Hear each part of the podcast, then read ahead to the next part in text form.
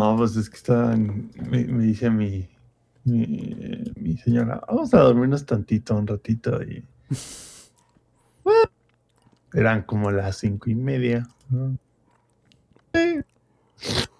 Y me dice, tu podcast no es a las ocho. Y yo, ay, sí, cabrón, ahí voy, güey.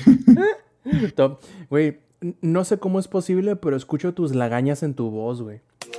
Langaria.net presenta Showtime. El podcast más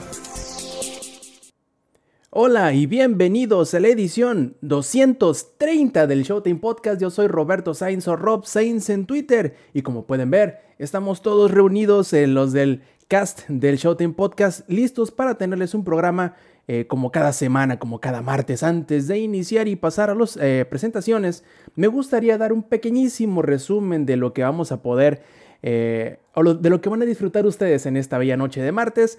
la cancelación de Artifact 2.0, ya ven que está medio de, moda eso de cancelar remakes o, resucitaciones de juegos de servicio, las ventas de consolas que ya generaron más de 53.900 millones de dólares, eh, la concretación de la compra de Bethesda por parte de Microsoft, eh, la acusación de vender este, objetos raros de FIFA por parte de Electronic Arts, la pérdida de los datos de los servidores de Rust, el inicio de la temporada del Fortines, el beta abierto que finalmente llegará a América de League of Legends Wild Rift, y una pequeña y rara situación que tuvo ahí Rockstar con GTA Online, en el cual, pues bueno, se vieron en la necesidad de implantar una mejora que hizo un usuario, además de la despedida o de la despedición, o no sé cómo se diga, de más de 50 empleados más en Activision Blizzard. Además, hablaremos del motor o la mejora de la iluminación de American Truck Simulator de Persona 5, esperemos ahora sí, de Control y también de Outriders. En fin, empecemos con las presentaciones. Ahí como podrán ver a nuestra señora copetuda del podcast, al Twitch Star más querido. Lex, ¿cómo estás, cabrón? ¿Qué onda, gente? ¿Cómo están? Este, pues nada, bienvenidos a un podcast más el día de hoy. Espero que no tengan la crisis de los 30 como yo la estoy teniendo, en la que quiero volver a ser güey. Ese es problema del ex del futuro. Eh, yo creo que debí quedarme en el club de los 27, la gente no me dejó, entonces bueno, aquí estamos, tratando de ser hemos otra vez. Muy bien, y también como podrán ver, ahí tenemos Ah, el ingenierillo no me gusta el Apex Legend porque no tengo manos. ¿Cómo estás, cabrón? No, no, no, no, no dije que no me gustara, güey. dije de que se me hacía mejor el Fortines, güey. Pero lo que pasa es que Fortines, si te fijas, es, como todo. ¿En serio? Vete de mi iglesia. no, es, neta, es, neta, güey. ¿Es en serio, señora? Es, en serio, de veras, de verdad, te lo juro, te juro.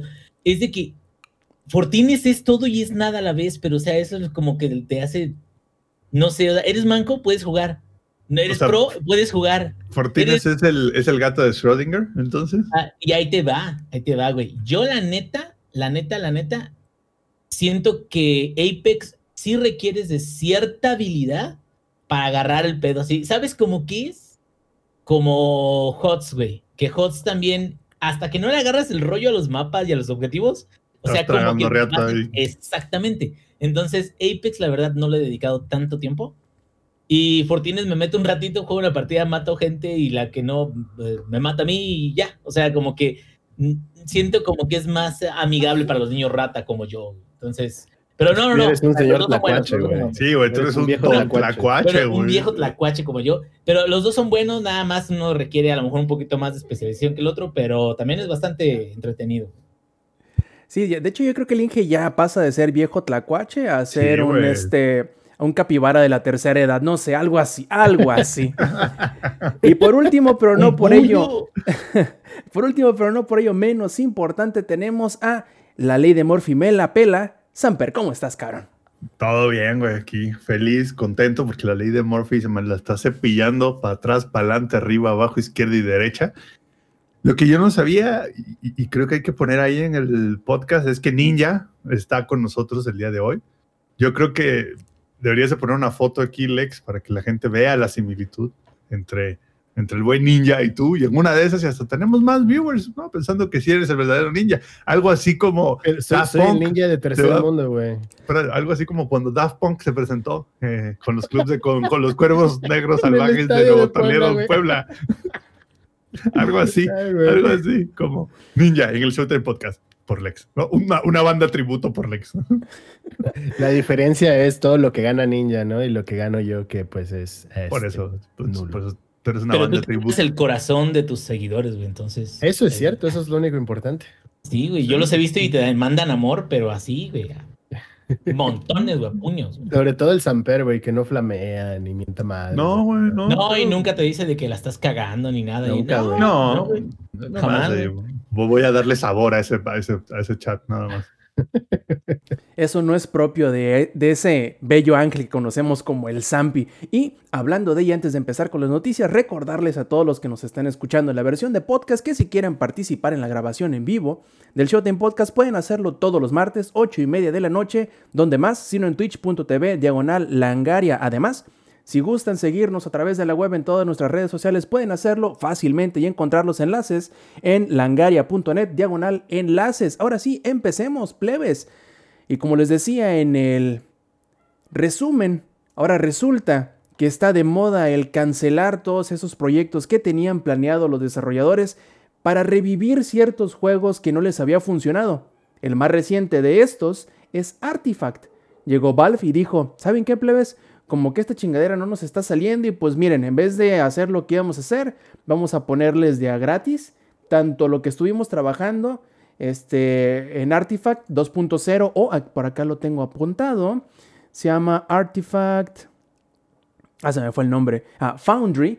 Este, ajá, y luego la, clásica que la pusieron en, gratis, nada más porque pues ya no le van a echar más eh, ganitas. Si, si, en algo les parece similar a lo que pasó con Anthem hace algunas semanas para atrás, es porque mm, a, la letra es exactamente lo mismo, ¿verdad, ingenierillo? Sí, así es, mi Rob. Bueno, como hace rato tú nos la resumiste, mm. la noticia es muy... la noticia es, es este no completamente extraña. Ah, un Michi, un Michi en pantalla. ¿Cómo se llama tu Michi, Lex, por cierto? Aurea. Aurea. Pero todos le decimos papa. Ah, papa. No, papita. la papa, porque no hace nada. Solo está ahí existiendo. Qué bueno. Bueno, hablando de Artifact 2.0, creo que, que a lo mejor Valve ha sido muy conservador a la hora de desarrollar cosas. Precisamente porque a lo mejor llega un punto en que Valve dice, a ver, ¿qué vamos a ¿qué, impacto va a tener este pedo? Porque dinero no necesitan, en, entre comillas, de un desarrollo de un videojuego, porque ellos tienen una plataforma completa y en base a esa plataforma pueden apoyar algún, algún juego o no. No sé si se acuerdan de un juego que se llamaba Alien Swarm. Alien Swarm era un juego este, de top-down view cooperativo de este, unos soldaditos que tenían diferentes clases y que tenían que ir avanzando a través de mapas en contra de alienígenas, ¿no? estaba muy chido y ellos apoyaron a ese equipo que era un equipillo que no tenía, tenía mods que había publicado, pero realmente no, no, este, no tenía mucha experiencia. Pero ¿por qué lo publicó? Porque bueno, ahora sí de que Bob dijo, esto nos interesa, nos interesa lo que va a crear. Ah, mira nada más, la reina, ahí está, suéltala, cabrón, suéltala. ¿Le vas a hacer algo? Suéltame, estúpido. Se va a despeinar. Este, bueno, y hablando de, eh, Artifact 2, yo creo que no cumplió las expectativas porque ya se había explorado mucho eh, diferentes spins del género. Está, este, pues, ¿cómo se llama? Eh, ¿Cómo se llama? Está Hearthstone, está. Eh, ¿Cómo se llama? La, ¿Mitos y leyendas? Que se, note el profesionalismo. No, mitos y leyendas. Profesionalismo de este periodista de videojuegos. Espérame, lo tengo aquí, lo tengo en la punta de la lengua, lo tengo en la punta de la lengua. No, es uno. Lámelo, lámelo. Es, es uno que está también aquí en, en, en Steam. Este, de cartitas. ¿El del Witcher? No, güey. Ah, el, el, Fíjate que no siento que seas tan similar, güey. Las mecánicas sí siento que son, eh, pues no sé si más complicadas o, relacionadas más a, la numeración de, cada uno de los valores de, los de ataque, de las bestias, de los efectos secundarios. Bueno, digo, al final de cuentas son juegos de cartas todos, ¿no? Pero me quedo, yo no creo que... Ahí te va un mal chiste. ¿Quién Juego de cartas, este, el Cyberpunk en PlayStation 4. Ah, de cartas, pero de cartas de demandas, cabrón, se me hace. Este. También está eh, Magic Arena. Está este eh, Magic, está. No, Yu-Gi no está en virtual como, o sea, oficial, como con microtransacciones y todo eso, no. No, lo tienen como por juegos por separado. Ajá. Entonces, hay uno para móviles, este. Shadowverse. no, hay otro, hay otro que es como. Es Slade Spire, el que está. No me acuerdo cómo, pero bueno, el punto es, que si Konami ¿no? vende cartón, se muere de hambre porque sabemos que es lo único que tiene después de que nos traicionó y nos quitó Silent Hill. Perdón por el rant. Este, pero ya tenemos de Medium. pero es, un rant que es válido en este y en todos los podcasts, güey. O sea, es. como llorar por este, odio Konami. el competitivo de Heroes of the Storm. juego de cartas. no, hombre, loco, ¿qué andas haciendo? O sea, es válido. En cada uno de los podcasts, y lo queremos mencionar, es válido, güey. Pero a lo que voy es esto. O sea, Bad llegó a un punto en el que se quedó, mira, le dimos otro try a ver si podíamos rearreglar este PEX, si lo podíamos dirigir a un, a un público que lo apreciara tal cual, y que es un público que realmente genera un impacto. Y la neta, el juego pues no cubrió las expectativas de lo que pudo, haber logrado. Creo que liberarlo de manera gratuita es muy buena opción, como para que no se olvide que sigue habiendo desarrollos, como para que la gente no se emperre porque vas a, van a gastar dinero en un juego que, que a lo mejor no es tan bueno como los demás, pero este, a la vez también creo que igual Valve ya perdió, se podría decir, el hilo de hacia dónde debe de ir, o no el hilo, sino como que Valve ya no forma parte de esos nuevos estudios que van a, a traer algo nuevo e innovador, sino que ellos dijeron en un cierto punto, Team Fortress 2 le llegamos a poner mucho contenido y muchas cosas nuevas, pero hasta ahí como no fue tan, tan imponente como por ejemplo, no sé, Overwatch. Cuando llegó Overwatch ya Team Fortress 2, mucha gente ya lo olvidó. ¿Lo olvidó en qué aspecto? Bueno, siguen jugando la gente pobre como yo, pero este, eh, Overwatch se lo llevó de calle en términos de juegos por, por equipos y creo que lo mismo habría pasado con Artefactos. ¿Qué habría pasado? Que finalmente no lo iban a poder eh, este, considerar como un buen competidor en contra de otros juegos de cartas y lo iban a olvidar costando dinero, pues mejor dalo gratis, digo, y pues a lo mejor ganas, no sé, distribución, ganas este, publicidad con, con la gente que lo llegue a apreciar, aunque no sea tan bueno. Y pues qué bueno, pues mínimo no, no hizo hacer corajes con su juego de cartas de demandas como, como Se le iban a, como dicen popularmente, se le iban a comer algo así como, y, ahí te va el, para un, pequeño enganche a otra noticia, algo así como lo de Outriders. Mm. Que dijeron, mm, pues como que no tenemos algo tan chingón, ¿no? O sea, como que, no lo sé, como que a lo mejor no es ese gran juego.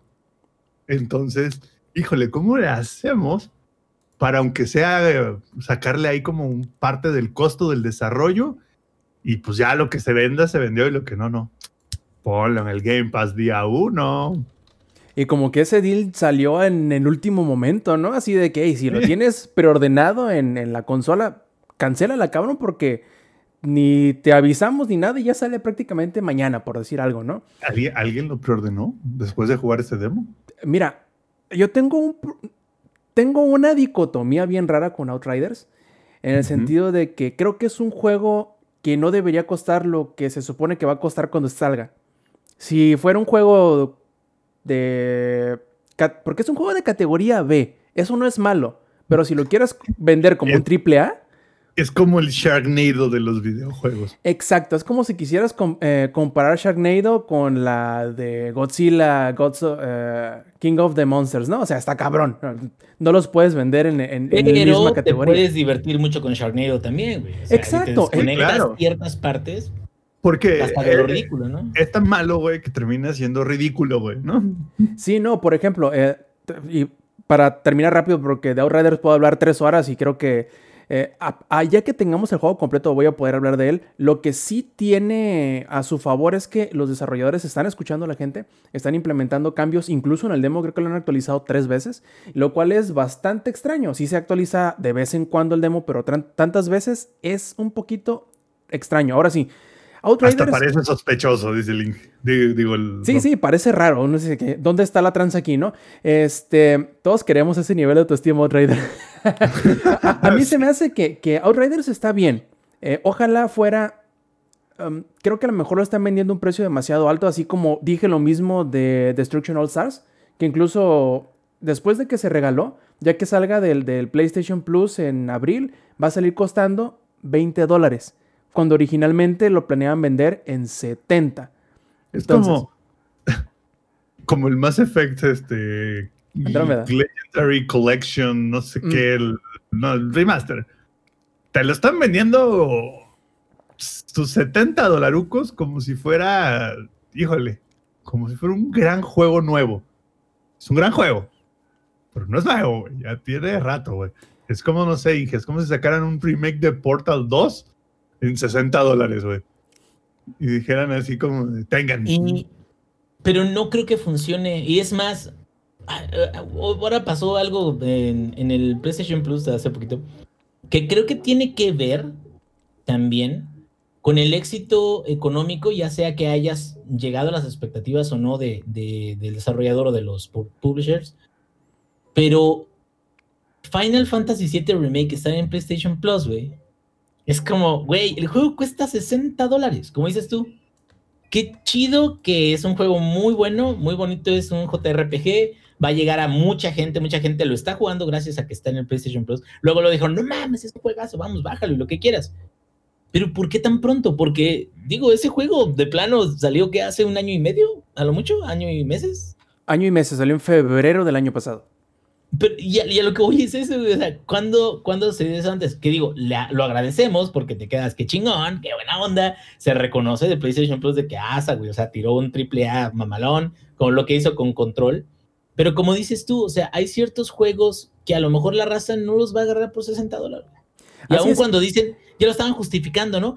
La gente ya puede comprar con 70 dólares un juego y te quedas, eh, no, si pudiera no los compraría con 70 dólares, los compraría con menos o me espero alguna oferta, pero no, o sea, como que ya son precios de, de algo que te quedas, güey, me va a durar un montón, no sé, Monster Hunter, güey, otra vez, güey, perdón. Sí, y de hecho yo creo que ese es el problema más grande de Outriders. A lo mejor no es el precio al cual debería salir. No digo que no sea un buen juego o no sea divertido. Es divertido. Está tonto el juego, está divertido.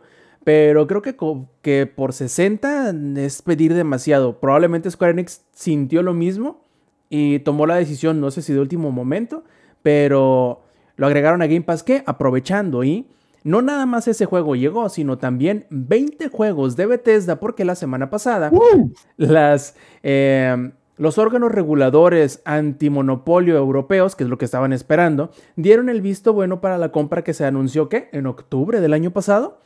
Y por fin dijeron, va para adelante, que intercambien las lanas, que intercambien las licencias, que intercambien las propiedades, va que va.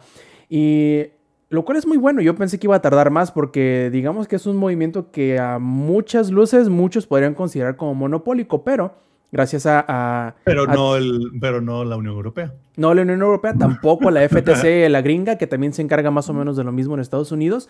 Y eh, se me hizo bien curioso porque al, a la par de haber anunciado esto, también hicieron como que declaraciones nuevas en, en relación de las exclusividades, pero que en realidad no dijeron nada dijeron cosas diferentes, pero terminaron en lo mismo de la vez pasada. ¿no? Dijeron, dijeron, todo y nada. Sí, exactamente lo mismo que cuando anunciaron la, el acuerdo al cual habían llegado, ¿no? Que dijeron va a ser tanto, va a ser tanto dinero, vamos a hacernos con todas las propiedades de los y los estudios, bla, bla, bla. Algunos juegos van a ser este, exclusivos en el futuro, los que ahorita ya tienen este, acuerdos comerciales firmados, como por ejemplo este, Deathloop. ajá, eso se van a, seguir este, respetando, obviamente, porque es un contrato. Eh, pero a futuro vamos a ver cuáles sí, cuáles no, pero de que van a llegar a Game Pass, van a llegar a Game Pass. O sea, dijeron exactamente lo mismo. ¿Qué es un contrato? Un contrato es un acuerdo escrito que no, se, puede romper. Exacto. Que no se puede romper. y bueno, ¿tienen ahí ustedes la lista de los 20 juegos que se añadieron a, a, Game Pass? Específicamente los de Bethesda. Prácticamente se añadieron todos los que ya no estaban. Que creo que nada más estaba el Skyrim, creo que nada más estaba el este, eh, eh, Evil Within 2 y nomás estaba el Prey 2, ¿no? Llegaron las otras versiones de Doom, llegó Deshonor 1 y 2. Eh, llegó también, este, espérame, por aquí lo tengo. Este, bueno, el Fallout 76 con el New Dawn ya, pues ahí estaba desde hace rato. Este, que ¿quién quiere Fallout 76? Vea, nadie. Este, pero. Sus papás nomás, yo creo. Prey, llegó Prey, cabrón. Que, fíjate, yo, yo, tengo, yo tengo sentimientos encontrados porque a mí Prey me, me gustó mucho. No digo que sea un juegazo que todo el mundo deba jugar, pero me gustó mucho porque está muy bien hecho porque puedes jugar muchas builds diferentes. Y, y la verdad, la verdad, güey, son, ¿cuántos? ¿150, 160 pesos, Sams? Son, el de PC sí son 170 pesos ya. Pero, y ah, está Rage 2, está Wolfenstein. 149, perdón, 149. Está The Evil Within, güey. El primero, completito, güey. Está todo Wolfenstein. O sea, pero a lo que voy es esto. está Football Manager 2021. Está Football Manager, güey. ¿Quién hace eso? no, está el juego este de, de cricket, güey. Dice. Dice Estefanía, de Sonora tu vaca, de Sonora, sí, sí, de Sonora la vaca de Corvo Atano, que, que no pudo proteger a la emperatriz. Eh, pero aquí, memes, güey, o sea, también está super hot, o sea, sí hay buena mierda, güey, ahorita, ¿eh? Güey, pero esa es, ese es como la idea. De hecho, yo digo, hace rato, no sé, ya últimamente casi no tuiteo, pero hace rato me vieron de que dije, dije una broma y se tornó como una conversación de varios, varios tweets, güey, con una persona A ver, Inge. ama, ama Sony, PlayStation, ¿qué decir? Dime, dime. Dice el Inge, ahora ya casi no te Me vas a decir que estás jugando, te estás terminando juegos. No, o sea, no, no más, tampoco. Hace rato en la mañana estaba jugando Fortnite, güey. Estaba, no, estaba tratando de terminar el American Truck Simulator, güey. Ese, ese, sí es una creencia común, güey, de que, ah, todo el día está jugando, pero no, yo los prendo y los dejo ahí prendidos y me pongo a hacer otra cosa, güey. Oye, Inge, pero, pero haces, tú haces truco, te pones a jugar Fortnite porque sabes que ese sí lo puedes dejar empezado, porque no se puede acabar, o sea. Ah, sí. Pinche vato, ah, es trampa, ¿eh? Güey, no, y hasta puedo decir de que soy bueno y todo eso. ¿Por qué? Porque lo juego de hace años. Sí, güey, pero, o sea, lo juegas una vez al mes, pero bueno, digo, fuera de eso, estaba platicando acerca de, precisamente con, con la noticia de, de esto de los juegos de Bethesda y también con un post tendencioso que publiqué precisamente en, tono de, de, broma, este, acerca de que Sony estaba cerrando ciertos eh, eh, estudios o no apoyando, como por ejemplo creo que hay estudio Japan, Japan, buenísimo también, que no sabemos por qué hay ese movimiento, tendrán sus razones, porque también son movimientos que pasan, están cerrando ciclos, están cortando el cabello, son, son cosas que pasan en, en todos lados, en Microsoft, en Nintendo, en todas las... Pero realmente, pues el inicio del, del, del post era como, ah, qué güey, vas a llorar. Y se tornó en una conversación donde yo defendía, no porque no vea de que PlayStation está súper chingón y tiene exclusivas muy buenas, que Nintendo también tiene exclusivas muy buenas, que sus Joy-Con son una mierda, pero que Nintendo tiene exclusivas muy buenas, güey. O sea, hay cosas que tiene cada una de las plataformas. Eh, PC, güey, puedes jugar todo lo que te dé tu pinche gana, güey, con poco dinero. Pero la conversación al final se tornó en un. O sea, no, diciendo, no es suficientemente estás diciendo que la PC es, es este, la plataforma de los pobres. Sí. No, y de los ricos que pueden jugar muchos juegos como si fueran pobres, güey. O sea, o, sea, estamos hablando de que es, creo que el medio que, que más variedad tiene. Sí. Porque, porque muchísimos juegos que salen para, o sea, Switch recibe juegos que son ports de otras plataformas. PlayStation ya está poniendo en Epic juegos de, de PlayStation, cabrón. Entonces te quedas ya todos los que tienen todo el catálogo, o al menos, al menos el más extenso, pues es, es lo PC Master Race.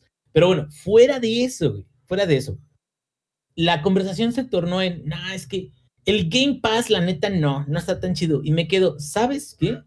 En términos de ideología, es lo más chingón que le haya pasado a la comunidad del gaming en mucho tiempo porque es realmente el Netflix de juegos de, de, todas las, las, plataformas. Es el que sí habrá mucho cascajo, sí habrá muchos juegos que de plano te quedas, ay, no, pero hay cosas muy buenas que por el precio que estás pagando es increíble que, que estén, no nada más un mesecillo, güey. Están por un tiempo considerable, güey. No, no es Como Football Manager 2021. No es cascajo. Como Football Manager 2021. A ver si no lo quitan, güey, porque ya estuvo ya tres semanas. A ver si no lo quitan, porque ese es buenísimo, güey. Muy, muy peleado siempre, güey. Pero Microsoft, lo que ustedes, por favor, y sí, güey. Lo que no sea un, un, mes, güey, aunque sea un mes, güey. Un mes de sí, cabrón, ya, mochense. Güey, un cartón de chelas para cada cabrón y ya, güey. Uh, no, ya, con eso todo el año nos vas a tener aquí como pendejos. Pero como nos han tenido hasta el momento. Siquiera que nos den algo, güey. a lo que voy es esto. Los juegos de Bethesda, así como los subieron, qué impresión para Ingeapá de hace 20 años, cabrón, habría sido tener una opción así para jugar. O sea, neta, o sea, es, es como, ahorita digo, ya tengo suficiente como para pagar suscripciones. Bueno, no, o no tengo, pero saco de mis tarjetas. Pero a, a lo que voy es, es, es algo muy bonito de que lo que quieran hacer ahorita es, vamos a jugar más, más, jueguen más, órale más. Y es más, ¿por qué me voy a pelear contigo? Porque Outriders esté medio gacho y yo te quiera sacar 60 dólares como EA con Mass Effect. ¿Por qué me voy a pelear contigo? ¿Sabes qué? Mejor me voy a ver buena onda y lo incluyo en día uno. Y ya, tú, lo, ¿qué es lo que vas a decir? Bueno, a lo mejor no está tan chidísimo, pero güey, qué buen pedo que lo incluyó en día uno. ¿O no? Y, la opción ahí está. Y, creo que eso es lo, lo, lo, agradable, sobre todo en los juegos de Bethesda. Muchos dirán Bethesda y que está lleno de bugs y todo eso. Mira, me perdonas, pero la saga de Dishonored está buenísima, güey. Si te gusta el, el del sigilo, tienes que jugar Dishonored. Si no juegas Dishonored y, ay, a mí me gusta mucho Hitman, o sea, sí, sí, sí, sí, sí, sí, sí. Pero no, güey, o sea, tiene cosas muy bien desarrolladas. Y sí, pues juegos, por ejemplo, como Fallout 76 tenía muchos bugs, ya no tiene muchos bugs. A lo mejor no te gusta mucho el contexto del material, la forma en la que está el MMO, la forma en la que están los campamentos, son mecánicas diferentes. Pero Bethesda como empresa sí ha desarrollado cosas muy chidas. Digo, lo, lo único que nos faltaría para que, por ejemplo, Wolfenstein Youngblood estuviera bueno, es de que cambiaran el sistema de, de, este, de questing y leveleo de los personajes principales y de los enemigos. Que esa era como la principal queja. O sea, te encontrabas muros muy, muy cabrones de güeyes que tenían 5 o 10 niveles más, más que tú. Y luego te, te tardabas mucho grindeando para poder pelear con ellos. Entonces, o sea, tiene, tiene muchas opciones. Y que todas estas estén para cualquiera que tenga el Game Pass. Es más, va a venir Yakuza 6, va a venir Nier Automata. o sea, ya dejen de hablar del pinche Game Pass. Ya hasta yo me fastidié, pero no me dejan. no me dejan dejar de hablar, güey. Acá en el, en el chat nos dice Dan92 una cosa muy, muy cierta. Dice, es que con la opinión de Game Pass puedes saber la edad de una persona. ¿Mm? Completamente de acuerdo. Ey, no podrías estar este, menos equivocado, güey. Sí, toda la su diría Un morro, diría un morro, ¿y eso a mí qué chingados? Ese pinche Gamepad ni me gusta, tiene un chingo de juegos feos y tío así de, ¡no! no Cada quien ve lo que quiere ver en, el Game Pass, ¿no? Obviamente. Y al igual que, este... No te dan skins de Fortnite. no, pues está cabrón. Eh, ahora, pivoteemos un poquito hacia la nota que más que en en sí el, titular, a mí me gustaría hablar un poquito de lo que revela detrás de, en donde dice la firma de análisis Ampere Analysis que la industria de los videojuegos, específicamente los de consola, ha alcanzado un total conjunto de 53.900 millones de dólares para 2020, lo cual es un chingamadral de dinero. Eh, esto tomando en cuenta todo el hardware, todos los juegos, contenidos digitales, servicios y todo, únicamente contenidos en consolas. Esto es un aumento, ojo, de 19% durante el último año en relación al anterior. Además de que se esperan que se llegue a un total de 58.600 millones de dólares para este mismo año. Que es un chingo, un chingo de dinero. Inge. Yo creo. No, no, no creo. bueno, no tengo, no tengo pruebas, Pero tampoco tengo dudas de que con la pandemia y el encierro el entretenimiento en casa, en general, subió su apreciación de, de, valía en la familia. Es decir, no es lo mismo mandar a tus hijos ocho horas a la escuela, güey, y que regresen y los regañes por estar viendo mucha tele, güey, a cuídalos todo el maldito día, güey. Yo sé de eso, cabrón. Y no estoy hablando de que dejen que los juegos críen a los niños, no se trata de eso, pero te hacen un paro, tanto juegos como medios este, bajo demanda, como YouTube, como lo que quieras. Entonces, creo que mucha gente ahorita, o la cultura en general, está apreciando más este tipo de servicios y entretenimiento. Y qué bueno, porque pues es más gente, más juegos, pero si le están dedicando más dinero a comprar consolas y todo eso, pues güey, es porque la gente se queda, pues prefiero comprarme una consola que, ahora sí, el clásico viajar a Rusia, porque pues bueno, ya no voy a viajar a Rusia por la pandemia, pero ahora a lo mejor puedo viajar a madre Rusia, güey, en Call of Duty, no sé, o no, en Euro Truck Simulator 2. Ay, Euro Truck Simulator 2. Ah, sí, pero hasta Rusia, no Escandinavia, ¿no? No me acuerdo. Cómo no, ya va a salir el DLC. ¿De Rusia? sí, güey. Bueno, bueno, a ratito hablamos bien de eso porque si no nos vamos a desviar mucho. Que casi no nos gusta. Ahora, hablando de como porcentaje de lo que tiene el mercado acaparado, eh, para el 2020 Sony terminó como el gran, no lo voy a decir que ganador, pero el que tiene más este porcentaje de, de, y, Microsoft es el buen perdedor. para allá vamos. Eh, Sony quedó con 46% del mercado, bajando un 3% en relación al porcentaje que tenía en 2019. Microsoft se mantuvo en 23%, perdiendo 1% en relación a 2019, lo cual nos, nos deja que Nintendo subió 4%, acaparando el 31% de las ventas de hardware. En cuanto a software, el 50% de las ganancias, o sea, de los juegos, los servicios, el DLC, pertenecieron a Sony. En juegos físicos, Nintendo quedó como el más vendido y también tuvo un aumento en ventas digitales. Duda, ¿cuánto creen que se gastó en cosas digitales este año? Ah, hemos hablado varias veces que ha, ido en aumento, pero ¿cuánto creen ustedes que se vendió digital este año? A ver, Sampi, ¿cuánto crees? Todo. Sí, la respuesta es sí. Sí. Este, Lex, dio un número del 1 al 100. 77. Ingenierillo. Eh, 3.1416. cerca, cerca. El, el, ex estuvo muy cerca, se vendió 67% en digital, aumentando casi 8% el 59% de 2019, que es bastante. ¿eh? Entonces ya veremos este año cómo nos va, siendo que todavía no ha terminado la pandemia, que estamos todavía en confinamiento y que como dice el Inge, se está apreciando poco a poquito este, más lo que es el entretenimiento digital y por lo tanto y con lo del Game Pass y con lo de todas las suscripciones que tenemos, probablemente ese 67% vaya a subir. De hecho, creo recordar que el último reporte fiscal de Capcom, por ejemplo, creo que ellos reportaron cerca del 80% de sus ventas en digital, lo cual es un madral en relación de, de lo físico. Vamos a empezar a ver, yo creo, cada vez menos ediciones físicas de juegos, incluso de los grandes. Ya veremos cómo nos depara este futuro. Bastante interesante, a ver si luego le echamos otra otro vistazo a este, a este tema que a mí me parece siempre muy interesante, el ver cómo se están vendiendo las cosas y sobre todo las nuevas tendencias. Como curioso, tendencias, o mejor dicho, cosas digitales, medios digitales, bienes digitales, dicen por ahí que algunos trabajadores de Electronic Arts están vendiendo por debajo del agua objetos raros del FIFA y Ultimate Team, que si ustedes no saben qué es eso, son como que digamos eh, tiene un modo el FIFA en línea desde los últimos años donde puedes comprar sobrecitos donde te pueden salir tarjetas de jugadores que puedes meter a tu alineación. Obviamente, el jugador mientras más famoso y más mejor para jugar sea, pues más caro es. ¿Cuánto creen ustedes que se está vendiendo alguno de los jugadores más este, buscados en FIFA y Ultimate Team? Arriba. 150 dólares. Casi. Inge, ¿cuánto dijiste? Cartón de Magic, güey, nivel. Pues más o menos, tírale un número. Yo creo así ítems 150, 200 dólares. Ah, eh, Lex.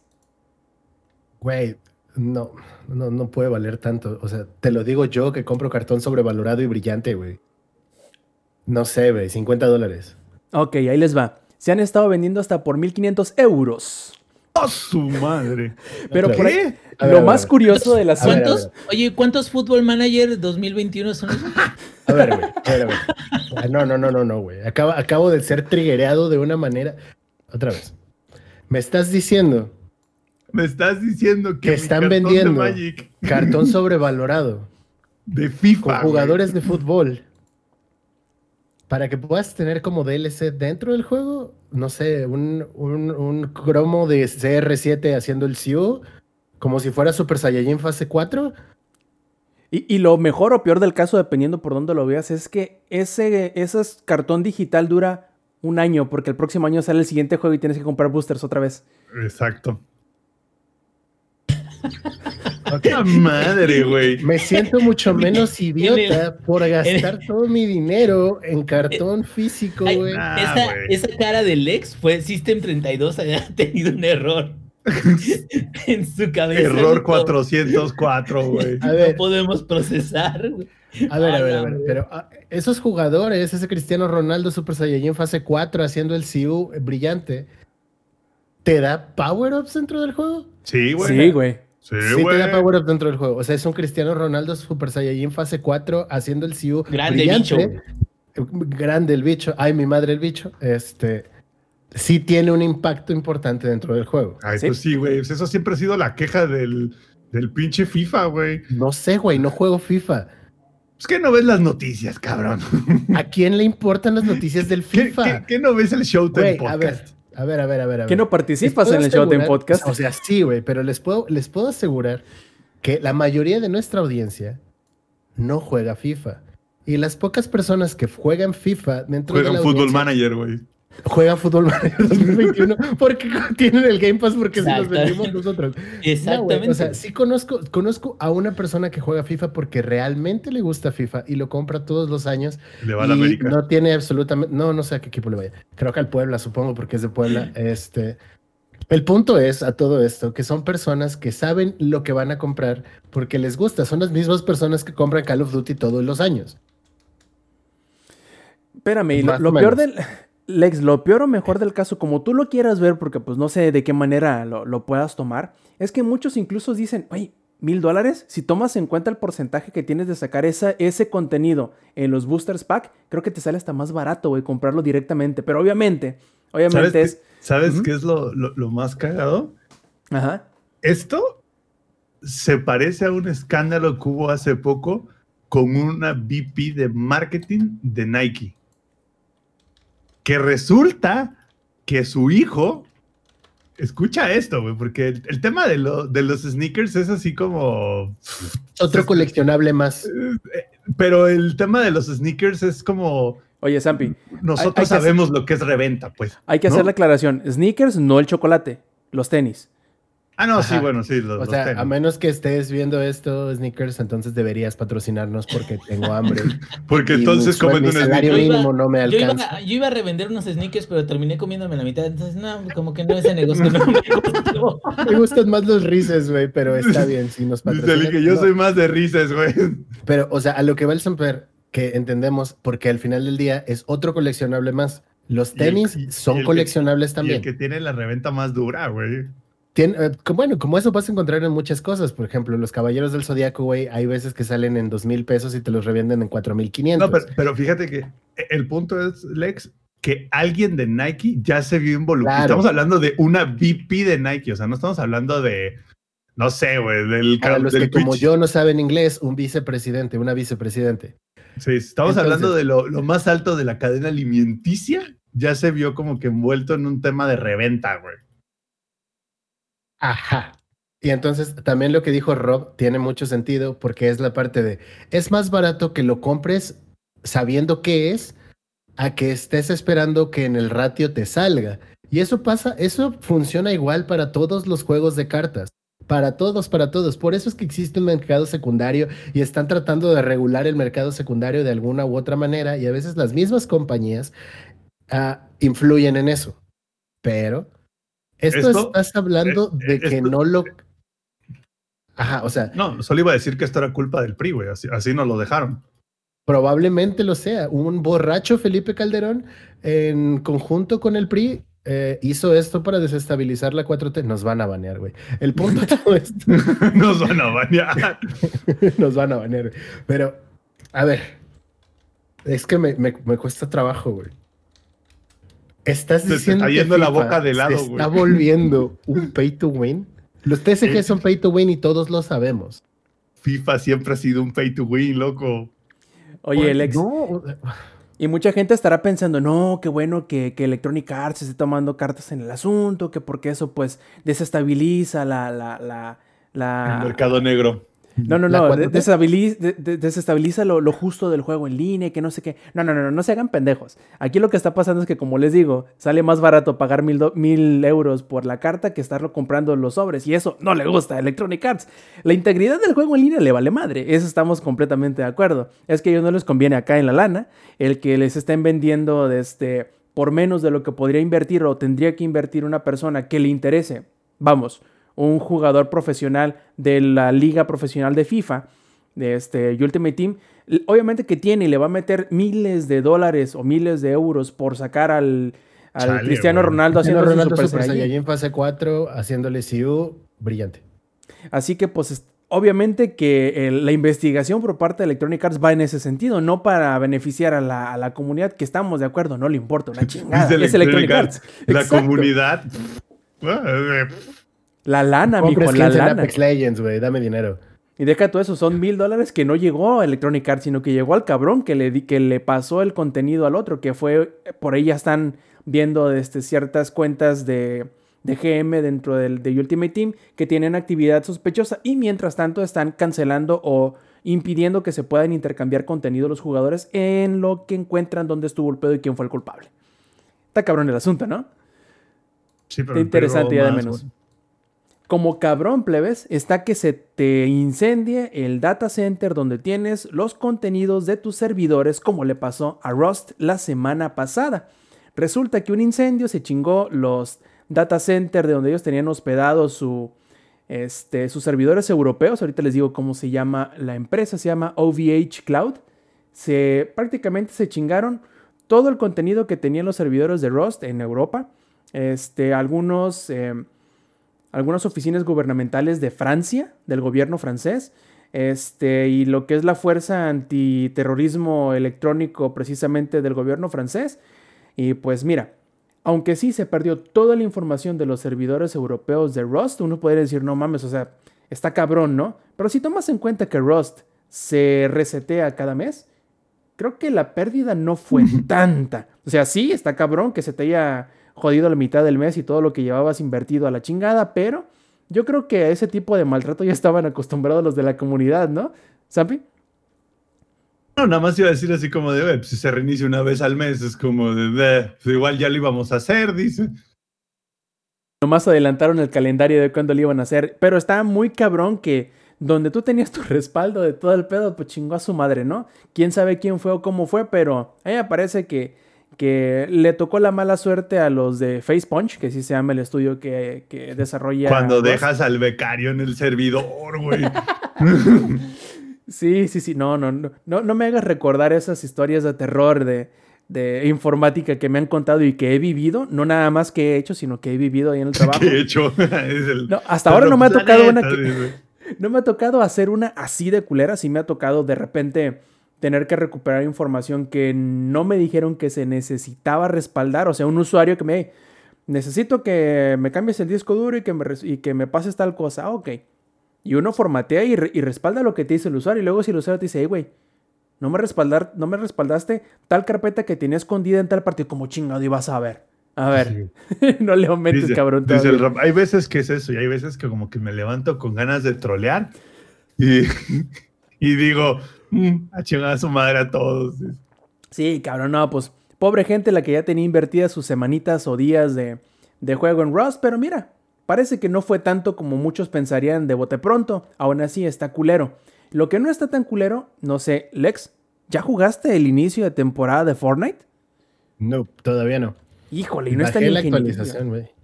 Ya la actualización, este, que empezó 16 GB de hecho, y ¡Oh, en el su madre! 16 gigas, güey, porque la hermosura de Raven no cabe en menos de eso, porque uno de los personajes que sale en el Battle Pass de esta temporada es Raven con dos outfits diferentes. No, hombre, si cupo, si cupo Chun-Li en menos que eso, no sé cómo Raven no puede caber. O sea, no, físicamente es imposible que me digas que Raven necesita más que Chun-Li. Es imposible. O sea, estoy totalmente de acuerdo. La cuestión es que cuando se bajó la actualización de la temporada anterior, se bajó todo eso y ya estaba guardado ahí solo para ser desbloqueado. Entonces, si recuerdas la actualización anterior, pesó como 20 gigas. Por 4 ah, gigas más necesitaba Chun-Li, obviamente. Ah, bueno. Así sí, ya, ya me hace. No sé, la verdad, yo empecé a jugar cuando estaba empezada la temporada, güey.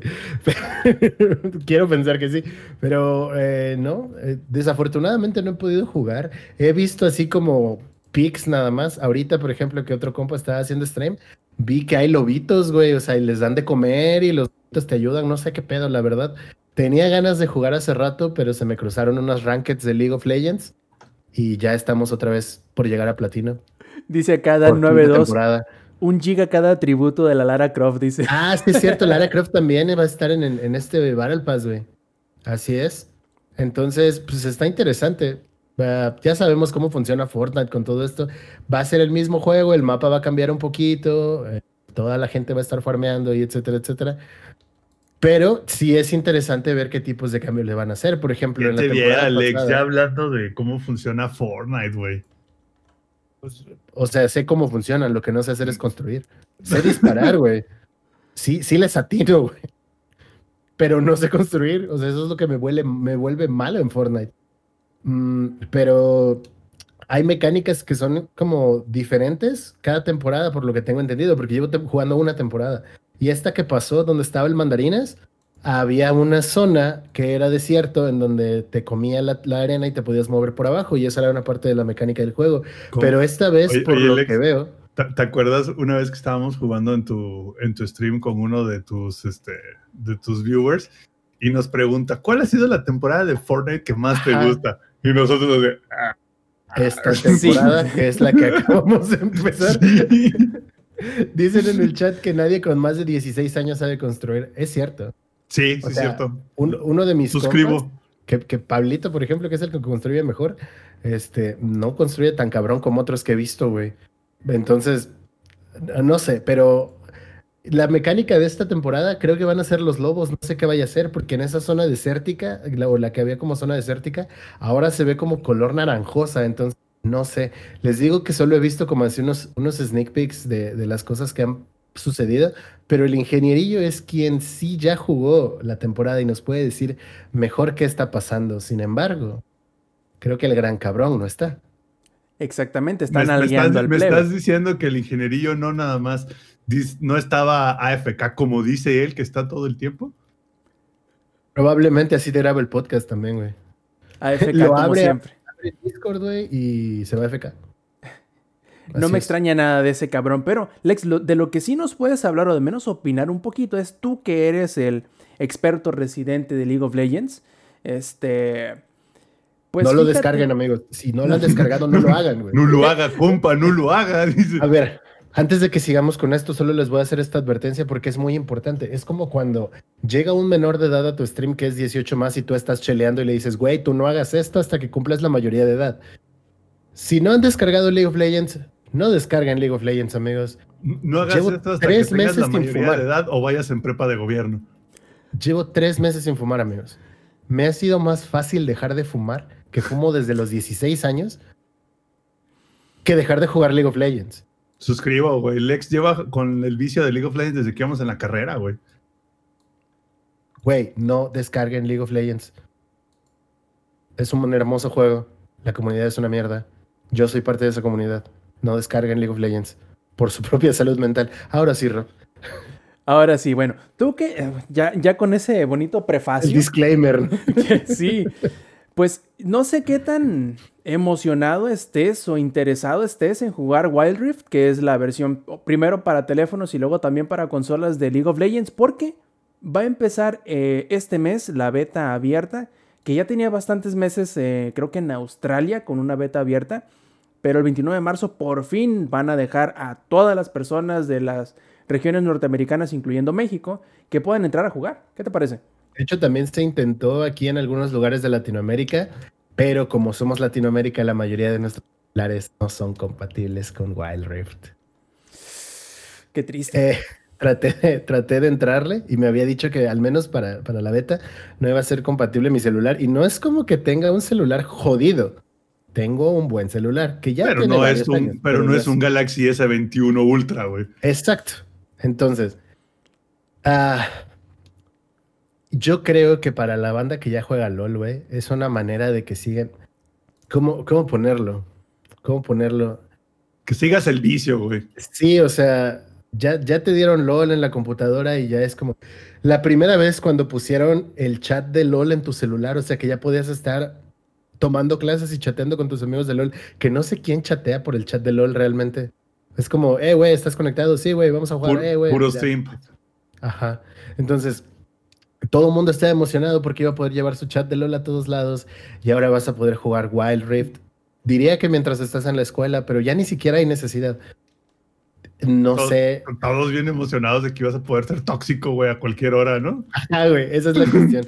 vas a poder ser tóxico a cualquier hora. está interesante porque al final hay muchas personas que, por ejemplo, no tienen una computadora que pueda correr LOL, por increíble que parezca, hay mucha banda que juega LOL a menos de 30 frames, ah, que además se les caen los frames durante las teamfights. Lo he visto, varios de mis conocidos les pasa, y tienen mejores celulares que podrían correr Wild Rift de una mejor manera, y eso está súper chido para toda esa banda. Y es un gancho para que las personas que todavía no entran en el vicio de League of Legends entren al vicio de League of Legends. Esto más que estar enfocado para los jugadores que ya traen o que ya son de nicho, es para jalar a nueva banda y para que la banda que no tiene las posibilidades de jugarlo en su computadora bien, puedan jugarlo en sus celulares. Entonces, está chido, porque seguramente va a venir mucha, mucha, mucha gente nueva. Y además las microtransacciones van a seguir funcionando porque además decidieron sacar skins exclusivas para Wild Rift. Lo cual se me hace bastante raro porque, güey, puedes sacarlo, o sea, podría sacarlo en los dos, solo hacer que cueste más barato en una o que sea más accesible en una, no sé, no sé, se me hace una rara estrategia de mercado, pero hasta cierto punto lo entiendo porque es como, güey, esta skin súper, súper chingona de mi campeón favorito solo está en celular pues ahora tendré que jugar para jugarla en algún lugar. Porque conozco gente, yo, tenemos todas las skins de al menos un héroe. Chale, güey. Que no tengo la última skin que salió de Shivana, pero pude hacerlo. no lo hice. No puedes, lo harás, yo sé, te conozco. Eventualmente, eventualmente, pero... Te conocemos. está chido para toda la gente. Como estrategia de mercado, está bien hecho porque vas a tener muchos jugadores nuevos y al final vas a seguir generando ingresos, porque los juegos de celular, seamos sinceros, fueron de los primeros en hacer que las microtransacciones fueran un éxito. Entonces, si de eso se alimenta el LOL, van a seguir teniendo mucho, mucho, mucho, mucho ingreso. No, sí, la, pregunta no es si de eso, más bien sabemos que de eso se alimenta. Bueno, sí, sí, claramente. Entonces, muchos de esos jugadores también van a migrar a la parte de la PC. Con ese tiempo invertido en LOL tendría dos idiomas más al menos. Güey, a luchas y puedo hablar español. Estoy bastante arrepentido de todo el tiempo que le he dedicado a LOL. Porque estoy atorado en platino además. Bueno, es, ya no juego mucho. E, esa es historia para otro podcast porque podría hablar completamente de eso. Pero como estrategia de mercado está bien. Va a haber mucha gente que va a jugar Wild Rift y mucha gente de esas va a migrar a la PC sí o sí. Se los garantizo. Y aquí viene la parte importante. Al que le estás generando el interés a todas esas personas por League of Legends, obviamente muchos de ellos también van a generar interés por los esports, por los esports. Entonces, muchos de ellos. pero esa madre ya está muerta, ya están corriendo gente en Blizzard. Oh, ¿Pasamos a eso? pero no en League of Legends. Entonces, tal vez no sea el MOBA que más dinero genera en una final internacional como el International de Dota, pero es una de las cosas más vistas en el mundo.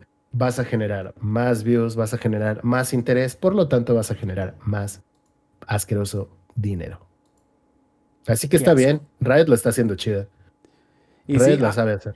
Hablando de, ¿qué les parece si hablamos precisamente de esa despedición que hizo Blizzard de 50 empleados específicamente, eh, los enfocados o, dicen, dice el rumor, eh, los que se encargaban de las estrategias del eSport, déjenme aquí saco la nota para hablarles bien en ¿Tenían estrategia, güey? Hijo, bueno, ¿cómo, ¿cómo te lo explico? Ahí les va.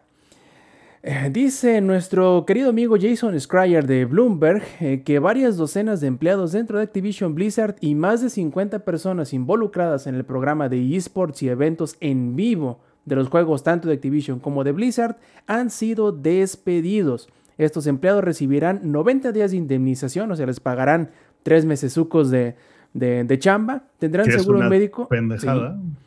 Tendrán seguro médico por un año y además, fíjense, lo, chido es esto último, recibirán 200 dólares en forma de una tarjeta de regalo que solo se podrá utilizar en Valnet. ¡Hombre! Chulada, así me gusta que me, así me gustaría a mí que me despidieran con Blizzard pesos, obviamente, chingada. No, mejor, güey, que te dijeran así en el IMSS, te vamos a dar este, no sé, acceso prioritario a la sala de urgencias, güey. Del IMSS. Sí, Claro, no, o sea, están cabrones, ¿eh? A la sala de urgencia del IMSS. Están cabrones. Dicen, eh, poca de este, ¿cómo se dice? Eh, poca madre tienen. Aparte, será de poco consuelo para estas personas que van a despedir, que apenas son el 2% del total de la fuerza laboral de Activision Blizzard. Sí, claro, les va a importar mucho el que saber que son los poquitos que les pateó en el culo. Este, estos chavos eran los que se encargaban, entre otras cosas, de las ligas, por ejemplo, de la Overwatch League y la Call of Duty League, que a lo mejor, pues digamos que han tenido un año completo sin eventos presenciales. Tiene sentido a lo mejor que despidan a las personas que se encargaran de esto y que han estado, entre comillas, gratis, pero también podrían reubicarlas, ¿no? En las logísticas de los eventos en línea, no sé, de este, ahora que ya van a empezar a poder de menos juntarlos a los este, participantes sin necesariamente un, un público presente, pero hay forma de cómo aprovechar a esta gente. No creo que necesariamente el despedirlos nomás porque eran los que se encargaban de las cosas presenciales significa que los debas despedir. Pero bueno, yo no soy Bobby Kotick, yo no soy este Activision ni Blizzard y ellos pueden encontrar sus o, no necesitan una, un motivo para simplemente despedir gente como lo hicieron el año pasado que despidieron como a 500 personas. O sea, no les va a temblar la mano jamás, cara. Malditos corpos, güey. Ya lo, ya lo dice este Johnny, el manita plateada. Malditos corpos, cabrón. No mames, no se tienta en el puto corazón. ¿Verdad, ingenierillo? Exactamente. Y fíjate que, digo, lo triste de esta noticia es que no los van a reacomodar, los van a mandar a chingar su madre. o sea, entiendo pues de que hay veces que ciertos equipos no no sirven, no funcionan, y pues que hay que moverlos para otro lado. Dudo mucho que un equipo completo de gente que ellos entrevistaron, eh, que aparte el proceso de, entrevista de, Blizzard o de Activision, que son empresas grandes, son procesos que está canijo y quedar, O sea, ser parte de la familia Activision, ser parte de la familia de Blizzard, es algo que requiere de un cierto perfil que no cualquiera puede atender. Suerte y suerte. Muchos se van por el área privada porque no son tan exigentes a la hora de la selección de estas personas. Y te quedas que poca madre que tanto los de Talent Acquisition has de estar con una chingada. Porque han de haber tardado meses en contratar a todas esas personas o esas personas han de haber aplicado, y si ya estaban dentro de Activision Blizzard, aplicado a ese equipo con la esperanza de que fuera 2020 va a ser mi año, güey, dijeron. Va a ser mi año. Voy a entrar en lo de la liga de COD, sí, a huevo. Y al final que Este es el futuro de la compañía, güey, dijeron. Es este, una putada. Sí, es una putada, la neta. Este, pues bueno, es, son corpo, corpo shit. Y entonces, pues, fuck corpos, ni modo.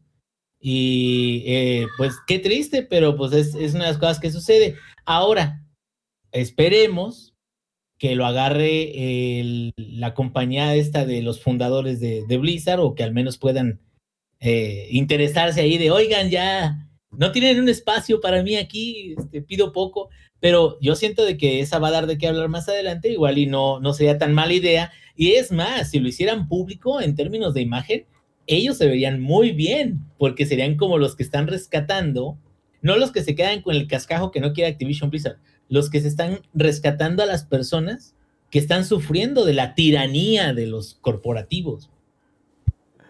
Y lo que a mí me parece bien chistoso cambiando a la última noticia que tenemos en la lista es lo que hizo Rockstar. Porque digamos que desde que salió GTA V, que, que fue 2013, si no me falla la memoria, Digamos que ciertos procesos de la forma en cómo cargaba la porción en línea de GTA V en la PC no había sido ni siquiera retocada. Y Zampi, tú sabrás mejor que muchos de nosotros, todos nosotros, pero muchos de los que nos escuchan, que la forma en cómo se maneja datos, cómo se cachea datos de los microprocesadores de hace ocho años para acá, ha avanzado, por no decirte que un chingo. sobre todo en la parte de servidores. Así es. Entonces, un, este, un fan preocupado decidió sacar un mod que ayudaba a cachar información de forma diferente, o mejor dicho, aprovechaba las funciones y las bendiciones de las nuevas tecnologías de, de, los microprocesadores para no tener que pasarte un minuto y medio en una pantalla de carga para el GTA Online. Lo cual reducía, pero increíblemente los tiempos de carga de la porción en línea, he de decir, ¿no? Entonces llega Rockstar y le dice, viejo, ese mod ya no es tuyo es nuestro. Lo integraremos a GTA Online y te daremos 10 mil dólares por él. ¿Cómo la veis? empezó, dinero, empezó a sonar, güey, la canción de la madre Rusia, güey. nosotros, güey, camarada. Les, dieron centavos, la neta, pero como dirían en el barrio, lo chacalearon, güey.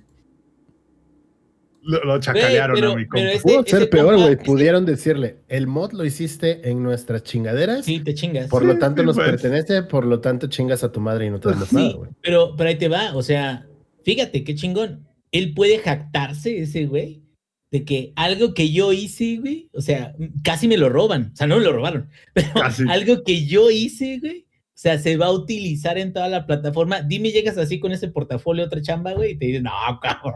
Se va a usar, espérate, se va a usar en Red Dead Redemption 2. Sí, uh, ojalá, güey, porque luego de repente se pendeja. Yo creo que, que más que todo eso, el cinismo de nosotros, ¿no? De estarnos burlando de que, ah, no le dieron nada. Yo creo que es un buen gesto por parte de Rockstar, el de menos estar atento a lo que la gente hace y lo que la gente pide, porque, bueno, no lo que la gente pide, sino que a lo mejor una necesidad que no sabían que podían atender o que no se habían tomado la, la molestia de hacerlo porque no lo veían necesario. Y dijeron, bueno, mira, este güey hizo el trabajo por nosotros, hay que integrarlo porque, seamos sinceros, muchas, muchos desarrolladores no hacen esto. Por ejemplo, Capcom se niega rotundamente a utilizar el, el rollback en su... Se me fue el nombre del, en su netcode para mejorar la, compatibilidad de, conexiones muy rápidas con conexiones no tan rápidas. Este, y de menos estos vatos dijeron, vamos a aprovechar esto para que cargue más. Eso sí, no quiere decir que, que GTA en línea eh, deje de tener hackers, porque bueno, pinches hackers están en todos lados en, GTA en línea. Pero bueno, algo es algo y ojalá eh, otro tipo de mods así. Ah, el ingeniero hablando con sus niños. Ah, un momento. Mira, yo le iba a pasar la, palabra al ingenierillo para que nos hablara de American Truck Simulator, pero este vato, ya ves, ahora que sí vamos a hablar de American Truck Simulator, se nos va. Le pide este, prioridad los, los chamaquillos. Así que... ¿Para quién los tiene? Así que... Híjole, ¿de qué hablamos? ¿Qué andamos? ¿Aquí andamos? ¿Aquí andamos? Ah, sí andas. Ok, a ver, a ver. Entonces, ingenierillo ya que tú jugaste y probaste, viste, sentiste en el Cora cómo mejoró American Truck Simulator con su nuevo motor de, iluminación. Cuéntanos, ¿qué tal te pareció? ¿Te gustó? ¿No te gustó? ¿Te enamoraste? ¿Y qué tanto? Cuéntanos. Pues mira, el juego prácticamente es un overhaul visual. Eh, la iluminación es global, digo, los detalles técnicos los tiene más al tiro Miss Amps, que es el que siempre lee todo lo. La, hoja técnica que todo el mundo nunca lee, güey, el Sam sí la lee y se la aprende.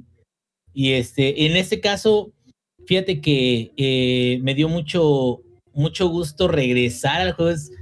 Un juegazo, güey. Es, sí, es simulación y es lo que quieras. Y, no es un juego, es una iglesia, güey. Sí, sí, sí, sí, sí, sí. No, y sí, sí es. Eh, ¿Sabes qué me gustó mucho? Eh, yo todavía me acuerdo cuando apenas salió, digo, eso ya también lo había jugado ya cuando fue el cambio, pero yo me acuerdo cuando apenas salió y la escala estaba un poquito más, este, eh, ¿qué era Sams? ¿Chica o grande que Euro Truck? Y la estandarizaron. Eh, era más, era, no, de hecho era del tamaño de Euro Truck, pero se dieron cuenta que era como de, güey, no, pues US es otro pedo. O sea, Sobre todo por carreteras, por las ciudades, distintas ciudades, por todo eso. Entonces, pues eh, le han agregado un montón de contenido. Y en este particular de, de la mejora gráfica, creo que sí es algo digno de respeto, sobre todo porque eh, hubo una fotillo que estuve sacando antes de, del, update y digo, el update ahorita está en beta, ya está casi terminado, va a salir oficial el mes que viene, no sé todavía la fecha definitiva. Y esa es la razón por la cual yo no lo he jugado, porque... Es la razón por la, que, por la cual este Zampi todavía no lo ha jugado. para VR solo los mods oficiales están disponibles, ¿no? Como, como versión de juego. Pero ahora ahí te va.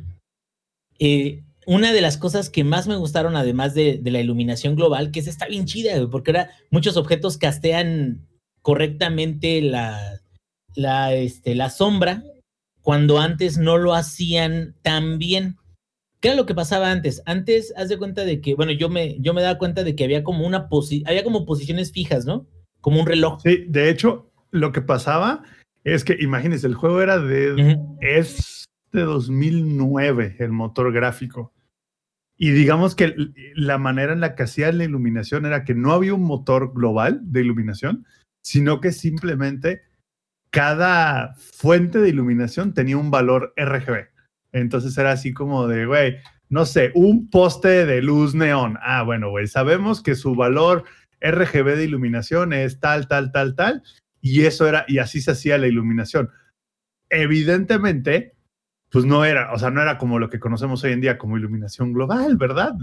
no, nada que ver, güey, porque ni siquiera casteaban, más bien el motor gráfico no, no, no tenía este, el sol y la luna como normalmente lo tienen los juegos, simplemente todo dentro del motor, imagínense qué tan old es el tema, que todo dentro del motor gráfico era literalmente un tema de valores binarios y valores de RGB. Entonces ellos tenían que, digamos, calcular cuáles eran los, los valores que más se acercaban, güey, a lo que ellos creían. Y que estaba bien implementado, güey.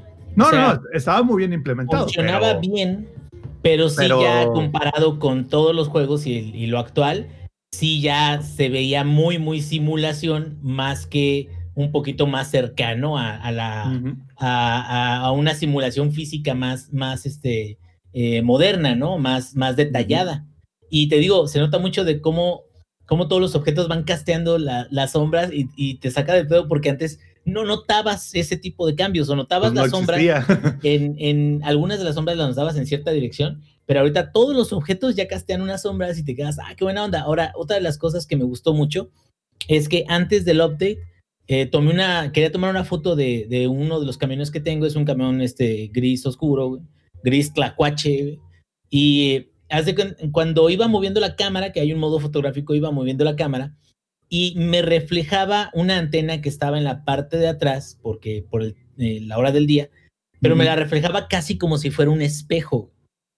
Y se supone de que el camión no es así.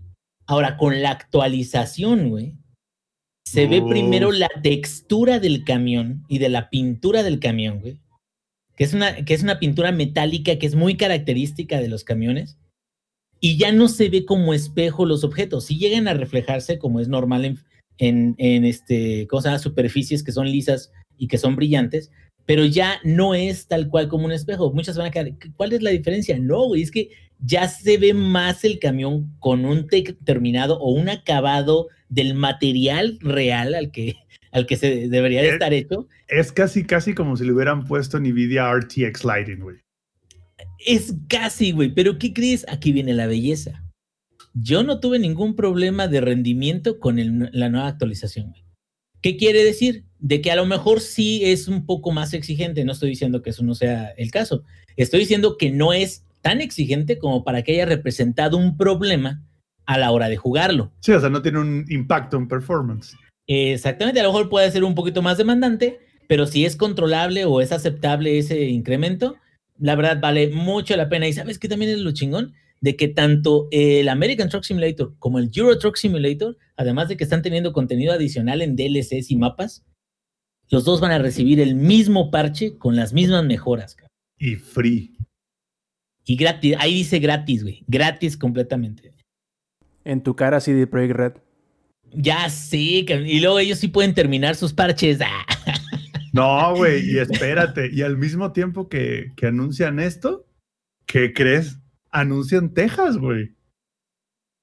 Ah, sí, cierto, van a sacar Texas, quiero que sepan que es... Van pues a sacar, escúchame esto, van a sacar, del lado de Euro Truck Simulator van a sacar Iberia y Rusia, y del lado del American Truck Simulator van a sacar Wyoming y Texas para que se den una, una, una idea de qué tan importante es, Texas como estado es prácticamente como el... Como tres estados chiquitos de... Sí, sí, sí, sí, sí, sí, es como tres estados chiquitos de lo que existe hoy en día eh, en el American Truck Simulator. Así es, o sea que va a haber un montón de... Va a haber ciudades icónicas, ranchitos. Ah, porque eso también es una de las cosas que trataron de, de conservar. Muchos landmarks eh, muchos este, edificios. Puentes, gasolineras, edificios, o sea, todo lo tratan de hacer y ahora imagínense de un área que es tres veces el tamaño de un DLC que ya han entregado, ¿no? Como, no sé, Washington, no sé, digo, Colorado, porque Texas es grandísimo, o sea, y si lo hacen correctamente, exactamente, y si lo hacen correctamente, pues pinche Texas va a ser como, no sé, güey, la mitad de lo que ya llevan liberado ahorita, o sea, o sea, muy Parece broma, pero sí va a ser como un tercio, güey, de lo que ya tienen. Así es, y eso es ya, pues, bueno, lo principal de, este parchecillo.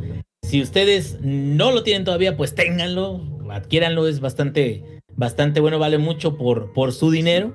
Nada más les voy, a, les voy a avisar, es como League of Legends, una vez que lo empiezan a jugar, ya valió madres se van a comprar un volante. Se pero, güey, hay una diferencia abismal. American Truck Simulator y Euro Truck Simulator te dan vida, te alimentan, entonces es, te relajan. Esa es la diferencia, güey. Sí, güey. Mira, es crack, güey. Entonces, con, con American Truck Simulator, fíjate, fíjate, así de bueno es, güey. Con American Truck Simulator, tú haces un viaje de 550 kilómetros, güey, y duras cuatro días, güey, con el gusto, güey. Así de viajezote te pasas con American Truck Simulator.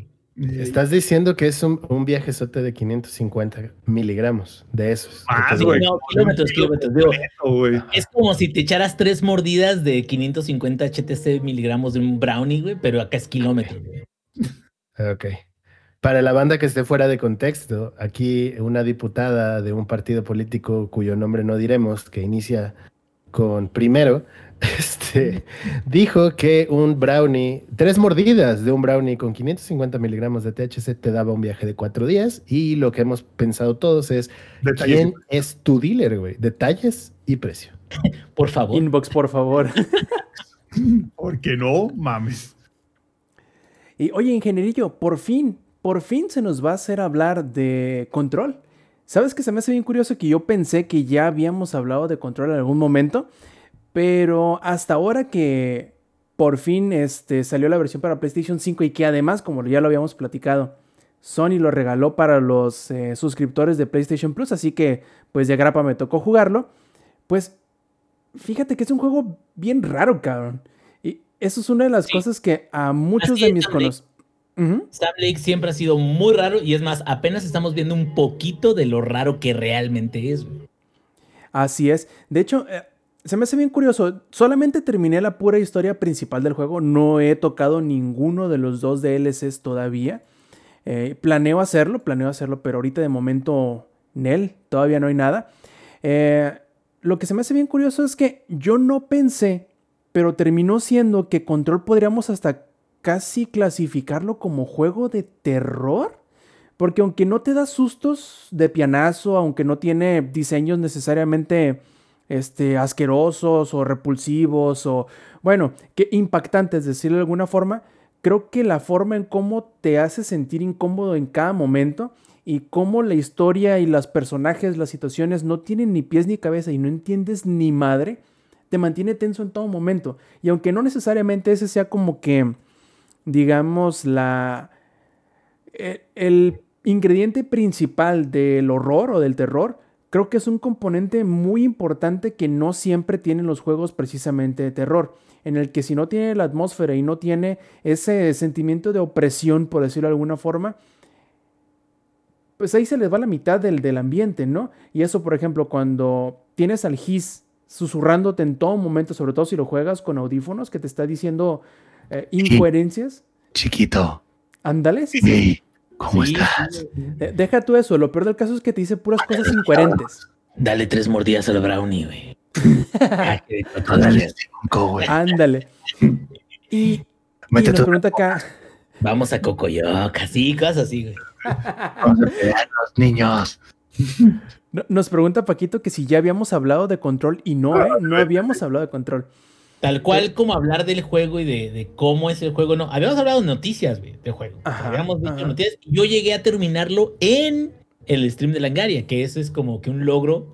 Por eso a lo mejor Paquito lo tiene en top of mind. Sí, sí, pero no, del juego tal cual, o sea, de cómo es, no habíamos hablado de Arrow. Y luego, Sí, y, me parece muy curioso porque muchos de mis conocidos que lo jugaron a partir de que lo regalaron y que son personas que por lo general no le sacan a los juegos de terror, me comentaron que lo dejaron a medio camino porque no lo aguantaban.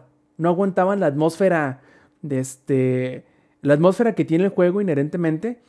Y, y el hecho de que la historia sea tan rara, sea tan extraña, no tenga ni pies ni cabeza, también lo sacó mucho de pedo. Y yo creo que son partes tan importantes y medulares de la experiencia del juego que obviamente si la historia no la sabes tratar como lo que es, que en realidad son muchos como como casos paranormales, pero que a la vez tienen y a la vez no tienen que ver porque casi todas las cosas que pasan no tienen explicación lógica y mientras más le buscas menos le encuentras.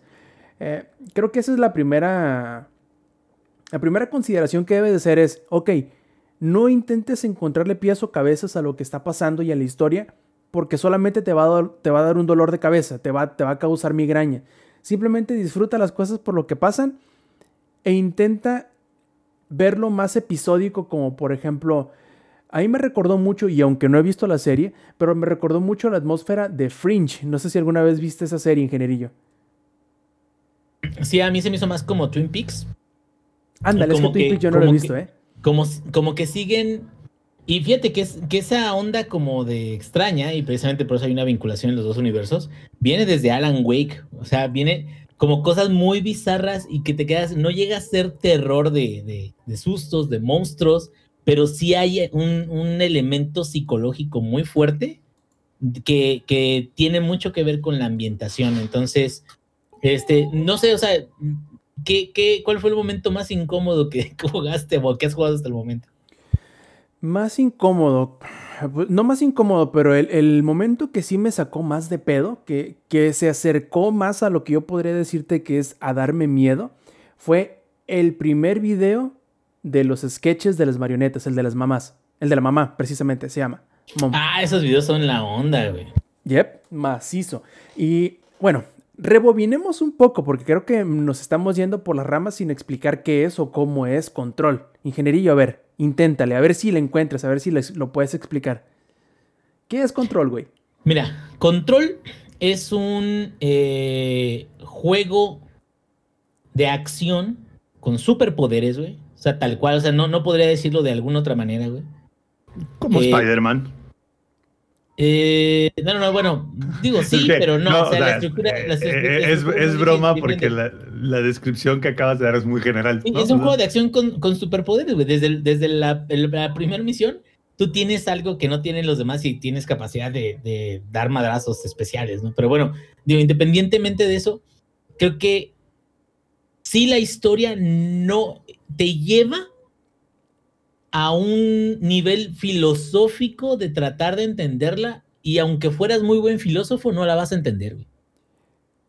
Completamente. Claro que hay una trama básica en la cual esa trama básica es parte de, pero la cantidad de, de este, historias adicionales, la cantidad de referencias que hay sobre diferentes tipos de elementos, este, de cómo se llama, de eventos paranormales, la, eh, ahora sí de que el significado de, realmente toda la aventura, porque al final, digo, ya cuando llegas ya hasta el punto final, hay hasta una escena o parte de la escena este, de la última, donde supuestamente, digo, es un spoiler, no les voy a decir, pero supuestamente ocurre algo que no se supone que debería haber sucedido.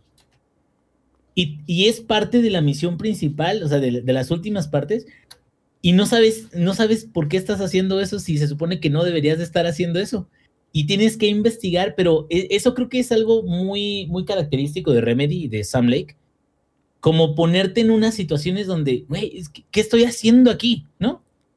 Como estar en una pesadilla o en un sueño y quererte despertar y saber que te quieres despertar, pero no puedes. justamente, ingenierillo, esa misma analogía iba a utilizar yo. La historia de. O, la lógica de, de control es como tener un sueño muy raro o una pesadilla muy rara e intentar no solamente recordarla, sino darle lógica a lo que sucede paso por paso. No puedes.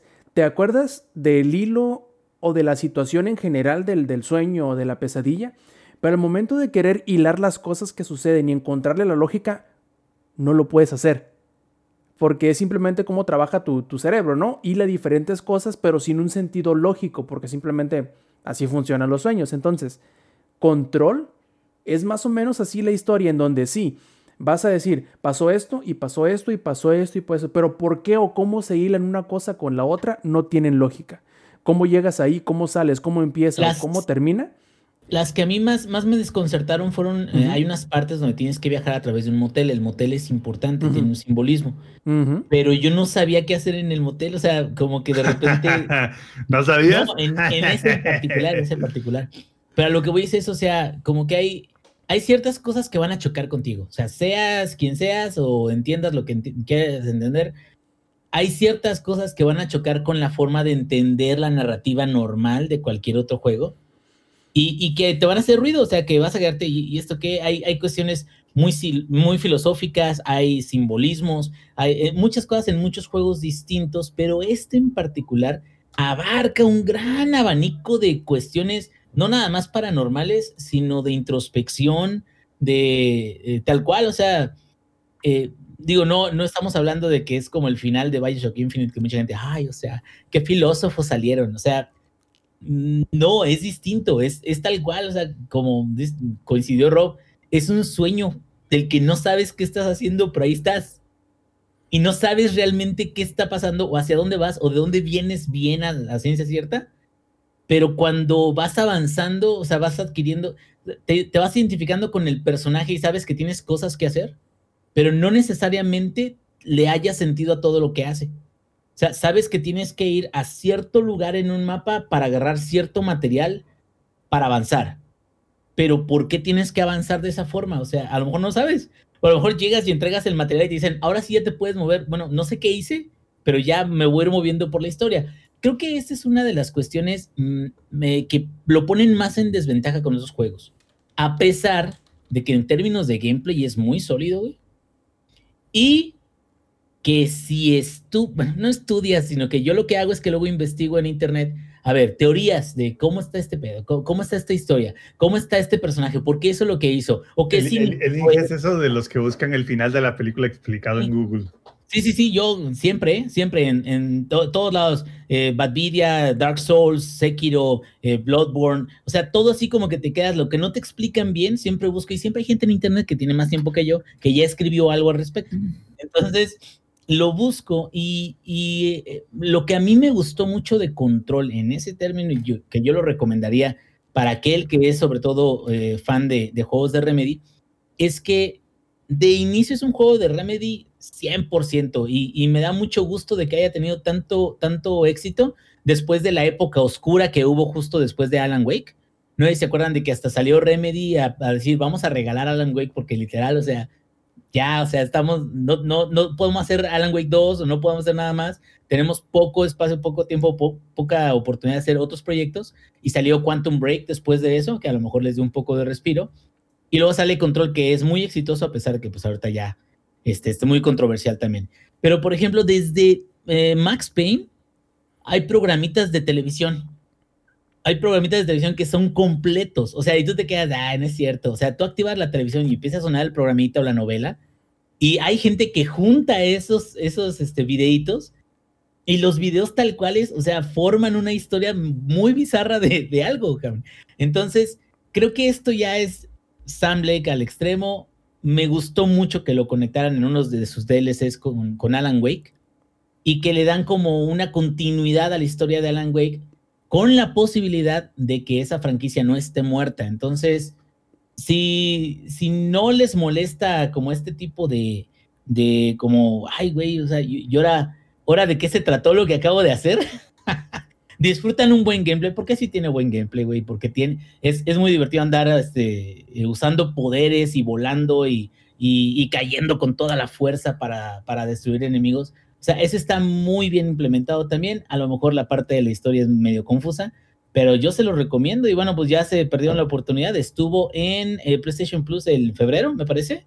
Así es. Y ahorita, bueno, digo, ya sé que Microsoft no nos va a dar ni madre, pero bueno, los queremos. Y ahorita está en el Game Pass de, Microsoft. Entonces, no tienen excusa, podrían jugarlo y vale la pena, pero pues ahí sí más bien depende de qué tipo de narrativas les gusten o que toleren, porque hasta cierto punto no tiene que encantarles para disfrutar el juego, ¿no? No, y a ver si, si aguantan la atmósfera, ¿no? Porque sí es cierto, sí es bastante opresiva, sí es bastante este, paranoica hasta cierto punto. Y no sé, ingenierillo, pero a mí me pareció más que un juego de acción con poderes, a mí me pareció un Metroidvania.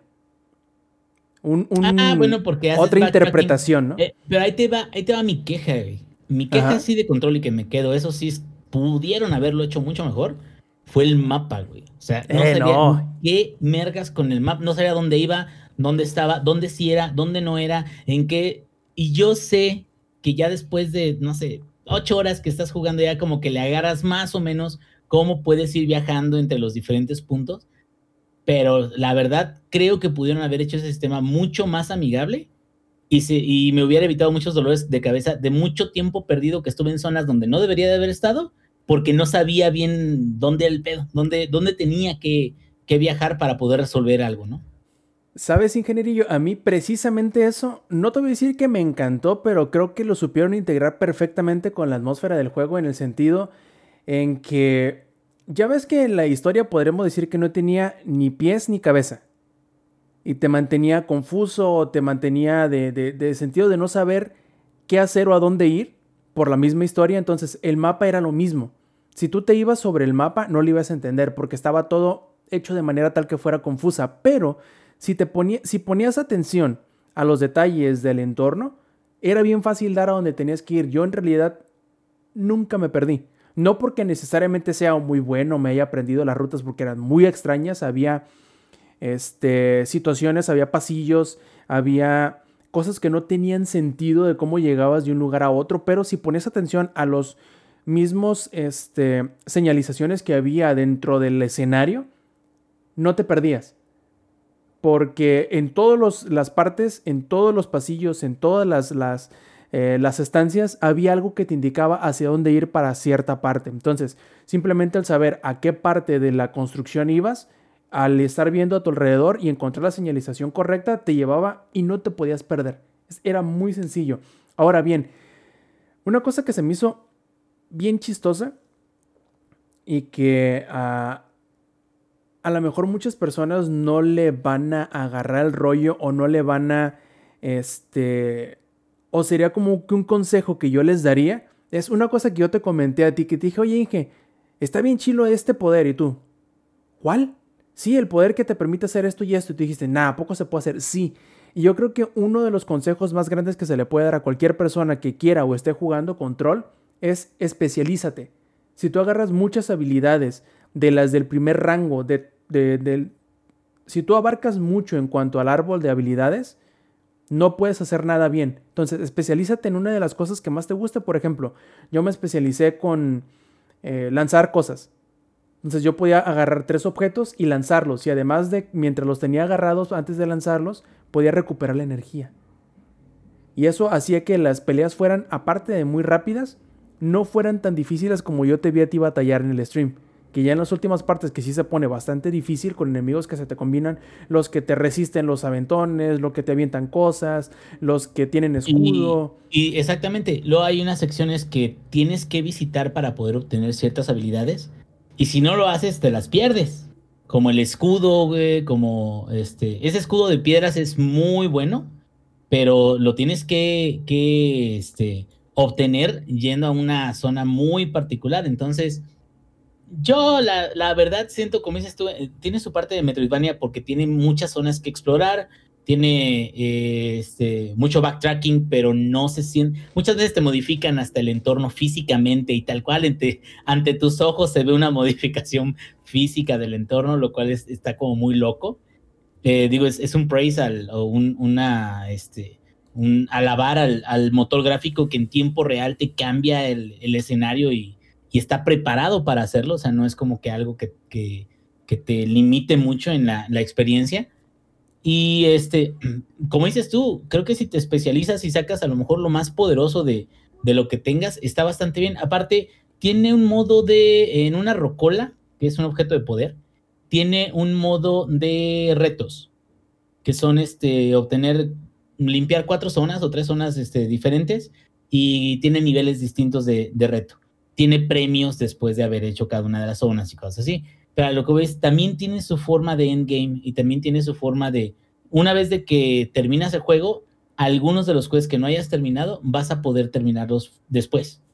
Entonces, eso también está chido porque quiere decir que puedes seguir jugando tanto como tengas quests o tanto como quieras hacer los, los retos. Y los retos están bastante este, buenos, ¿eh? o sea, tienen un buen nivel y este, pues ahora sí de que si, si terminó gustando el juego y quieres seguir consiguiendo tus poderes y todo eso, tienes con qué. O sea, es, no es la sensación de decir, chin, o sea, ya llegué, ya lo terminé, y pues me hubiera gustado subirle todo el nivel. Eso. No, o sea, sí puedes, sí puedes, y nomás es cuestión de darle y chingale y vámonos. Ahora, ingenierillo, última pregunta y es doble. Favoritos, arma favorita y objeto de poder favorito. Yo creo que la pistola que es como eh, este como un revólver que es más como pocos disparos pero que son muy contundentes. Y este, en segundo lugar vamos a decir rápidamente el que es como una escopeta, que es de, este, cercano pues. Y eh, el poder favorito, yo creo que también a lo mejor le invertí bastante a volar, a caer con fuerza y a lanzar. Esos fueron los que me, enfoqué yo. creo, que no me expliqué, mande, dime. Deberías de considerar una carrera en 100 mexicanos, dijeron. ¿Por? Así fue tu pregunta. Favoritos. Más. sí, no, Inge, creo que no me expliqué bien. creo que no expliqué bien. No necesariamente la habilidad que te dan, sino el objeto en general. De entre todos los que aparecen en el juego, ¿cuál es, cuál es tu favorito que más te gustó, que más te dio ah. risa o lo que sea? El objeto de poder que más me gustó. Exacto fue el refrigerador que no podían dejar de ver o se moría el güey. Eh, era justamente el mismo que iba, Ese fue el, el, Cuando vi ese quest, me gustó mucho que justo ya estás a punto de salvar al cuate, porque eh, se tomaban turnos, así de 12 horas o de cierta cantidad de horas. Y este cuate ya llevaba días desde que había sido el lockdown, una semana, no sé, y no podía dejar de ver ese refrigerador o iba a morir, o iba el, refrigerador a hacer algo así, ¿no? Entonces digo, no, es, no es tan spoiler porque es como un side mission nada más, pero cuando ya estás a punto de, salvarlo, eh, mira hacia otro lado. Y entonces alguien ya no está mirando el objeto de poder y se vuelve peligroso. Ahí es donde entras tú. Pero o sea, te quedas, ¿qué, historieta pequeña o qué subhistoria tan cruel de alguien que tenía que estar viendo un refrigerador todo el tiempo y que ya no podía. O sea, te quedas, ay, qué tan difícil es ver un refrigerador. O sea, ya no podía, o sea, de a lo mejor la misma presión del, artefacto de poder, pero sí ese creo que es mi favorito.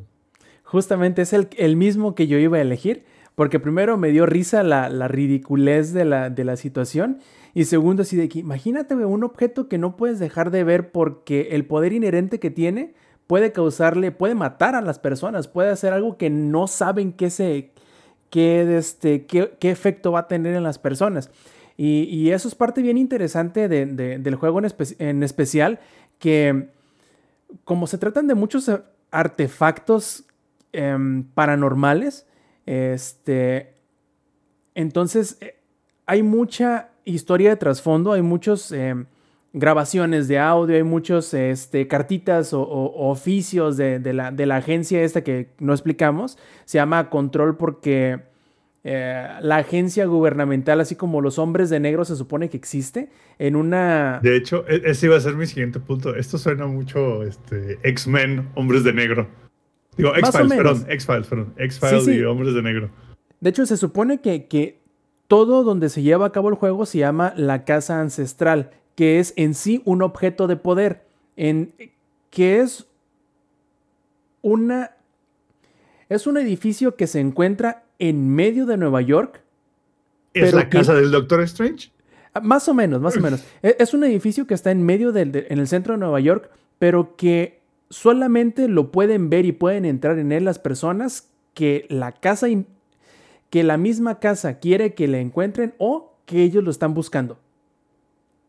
Entonces, ahí dentro tienen eh, una colección o tienen bajo resguardo todos estos objetos que tienen elementos raros, por ejemplo, que hace que la gente se vuelva loca, que hace que la gente este, hable en reversa, que hace que la gente eh, pueda flotar o que desmiembra a la gente. Bueno, son un montón de cosas raras de, de elementos así como decir, ah, es que esa casa está embrujada porque el espejo, este eh, te hace ver una realidad diferente, no, no te da el reflejo tuyo que deberías de tener originalmente. Entonces, todas esas pequeñas historias van hilándose o van juntándose en el, universo de control que además eh, conjunta o, adjunta a todo lo que viste con Alan Wake. O sea, todo lo que pasó en Alan Wake sucedió en el mundo de, control.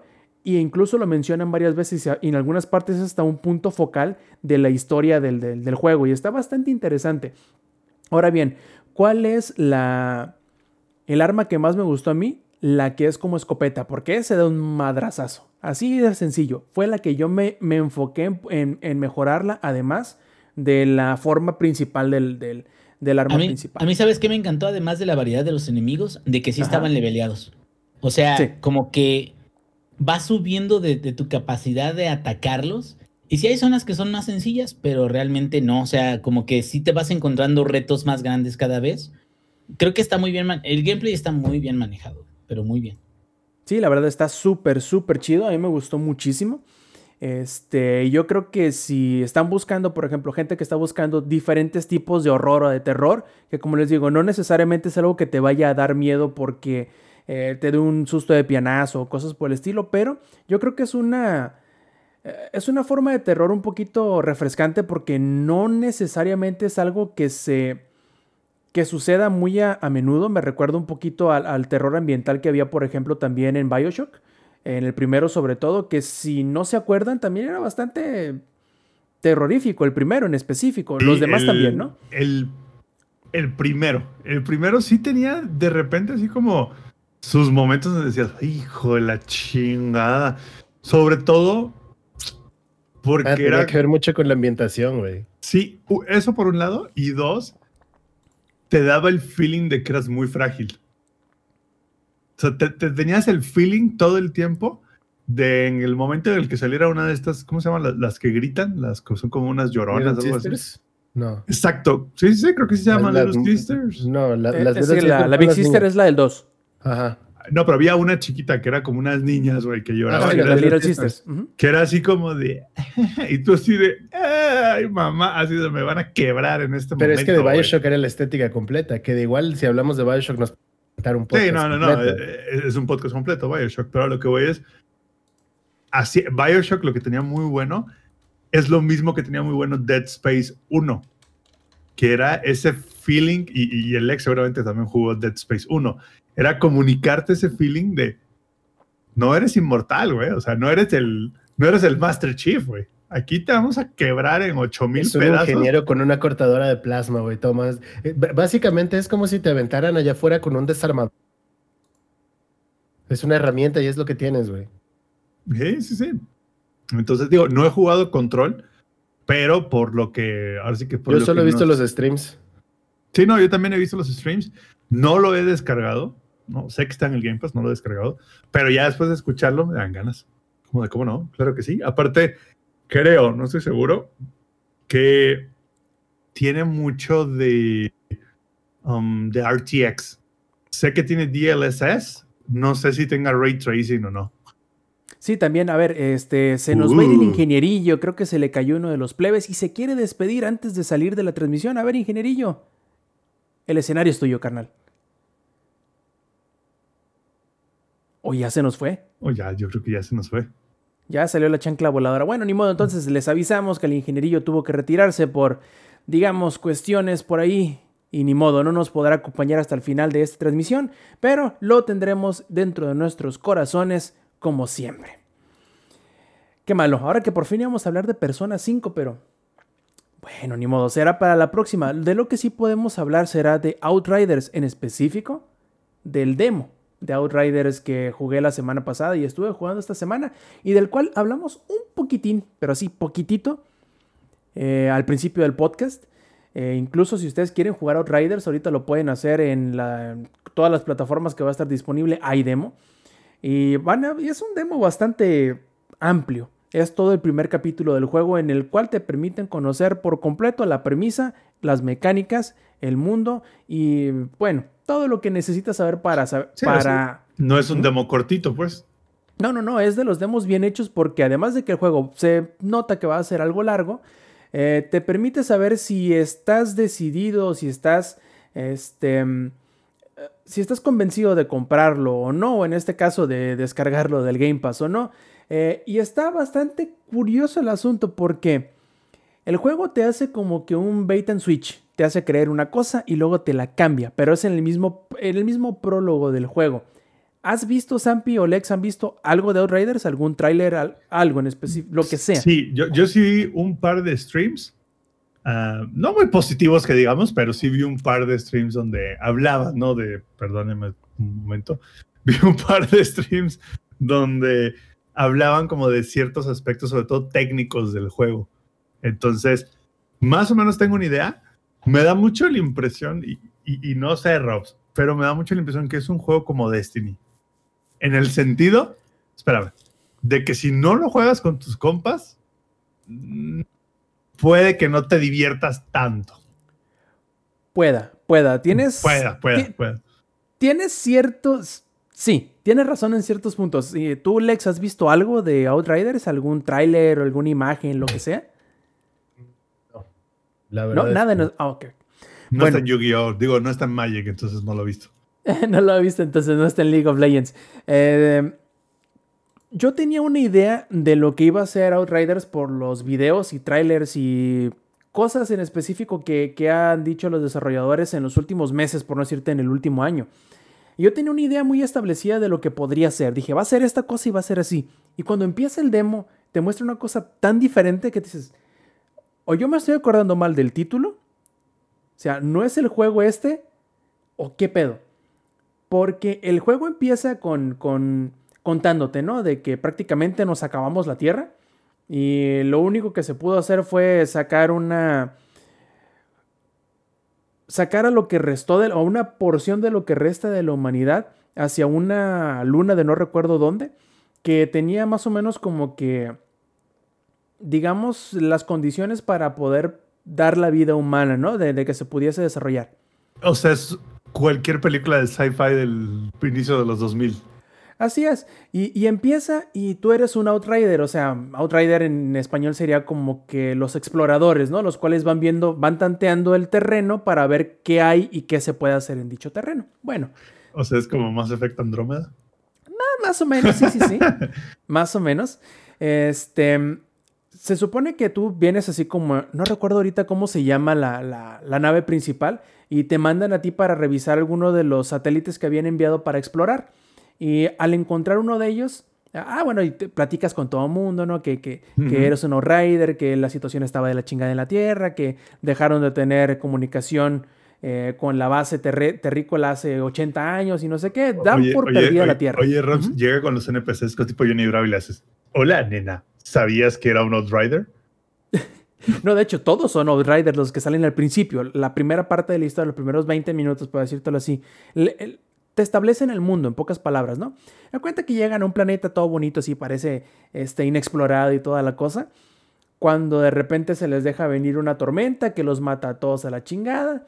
Y, este, y por algún motivo uno de los científicos encargados de ese primer toque en la Tierra, que supone que habrían de preparar el terreno para que todos los demás que están congelados en crioestasis eh, pudieran aterrizar y empezar a hacer la colonia, etcétera, etcétera, ¿no? Empezar a prosperar, tal cual. Pues este vato, aunque vio todo este desmadre, estaba necio en, hacer que la gente bajara.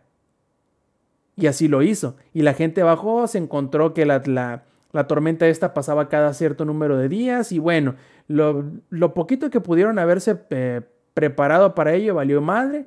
Eh, suceden ciertas cosas que te vuelven a meter en crioéstasis a ti como personaje principal y despiertas 30, 30 años después en donde todo está hecho de la verga y este, todo el mundo se está matando entre sí, los que pudieron sobrevivir de los que bajaron.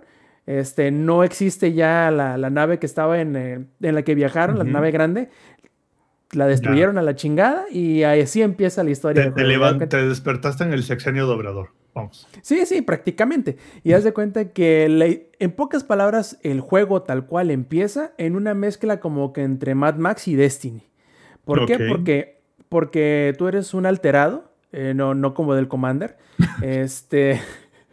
Eh, no de ese tipo de alterados, sino que eres como un mutante, pues es el nombre que le ponen a los alterados, en donde tú puedes tener cierto tipo de poderes que te hace, aparte de básicamente inmortal, manejas alguno de cuatro elementos, ¿no? Puede ser de los que maneja la tierra, de los que maneja el veneno, de los que maneja el fuego, y no recuerdo ahorita de momento cuál es el otro.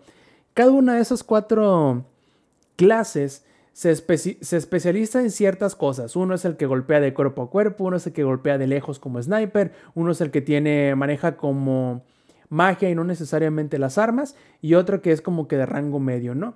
Y cada una de ellas tiene sus poderes diferentes, sus, este, obviamente sus especializaciones diferentes, y sí, tiene razón. Se parece mucho a Destiny, sobre todo en eso, de que son cuatro este, especialidades muy específicas, o cuatro clases muy en específico, y que es un juego cooperativo, pero más allá de todo eso, a mí me gusta el hecho de que viniendo del desarrollador People Can Fly, no sé si lo identifique, Sampi. People Can Fly son los que. Sí, sí, estoy viendo. son los que desarrollaron Bulletstorm. No sé si lo identificas. Uh, sí, claro. Es todo un ah. clásico, güey, Bulletstorm. Porque, ¿sabes por qué es tan clásico? Porque es un juego que no trata de ser nada más de lo que es. Su nombre lo dice todo. Es como de. Somos un Bulletstorm. Se acabó. No hay más. Así es. Pues mira, ese mismo tipo de pretensión o de no pretensión, no sé cómo lo quieras eh, acomodar, pasa lo mismo con Outriders. Es un juego que se sabe y que se sabe dónde está su fuerte, que es el gameplay, y que se sabe dónde está su debilidad, que es todo lo demás. Porque el juego se ve, la versión de PlayStation 5 no parece un juego de PlayStation 4, parece un juego de PlayStation 3. Es un Madre santísima. Así es, es un tanto tieso, es un tanto austero, por no decirlo de, otras, de otra manera. Pero corre chido, corre bien, corre sedita. Tiene sus ciertos problemas técnicos en donde aparentemente tiene tiempos de carga donde no debería de tenerlos. Que ya salieron los desarrolladores a explicar el por qué es.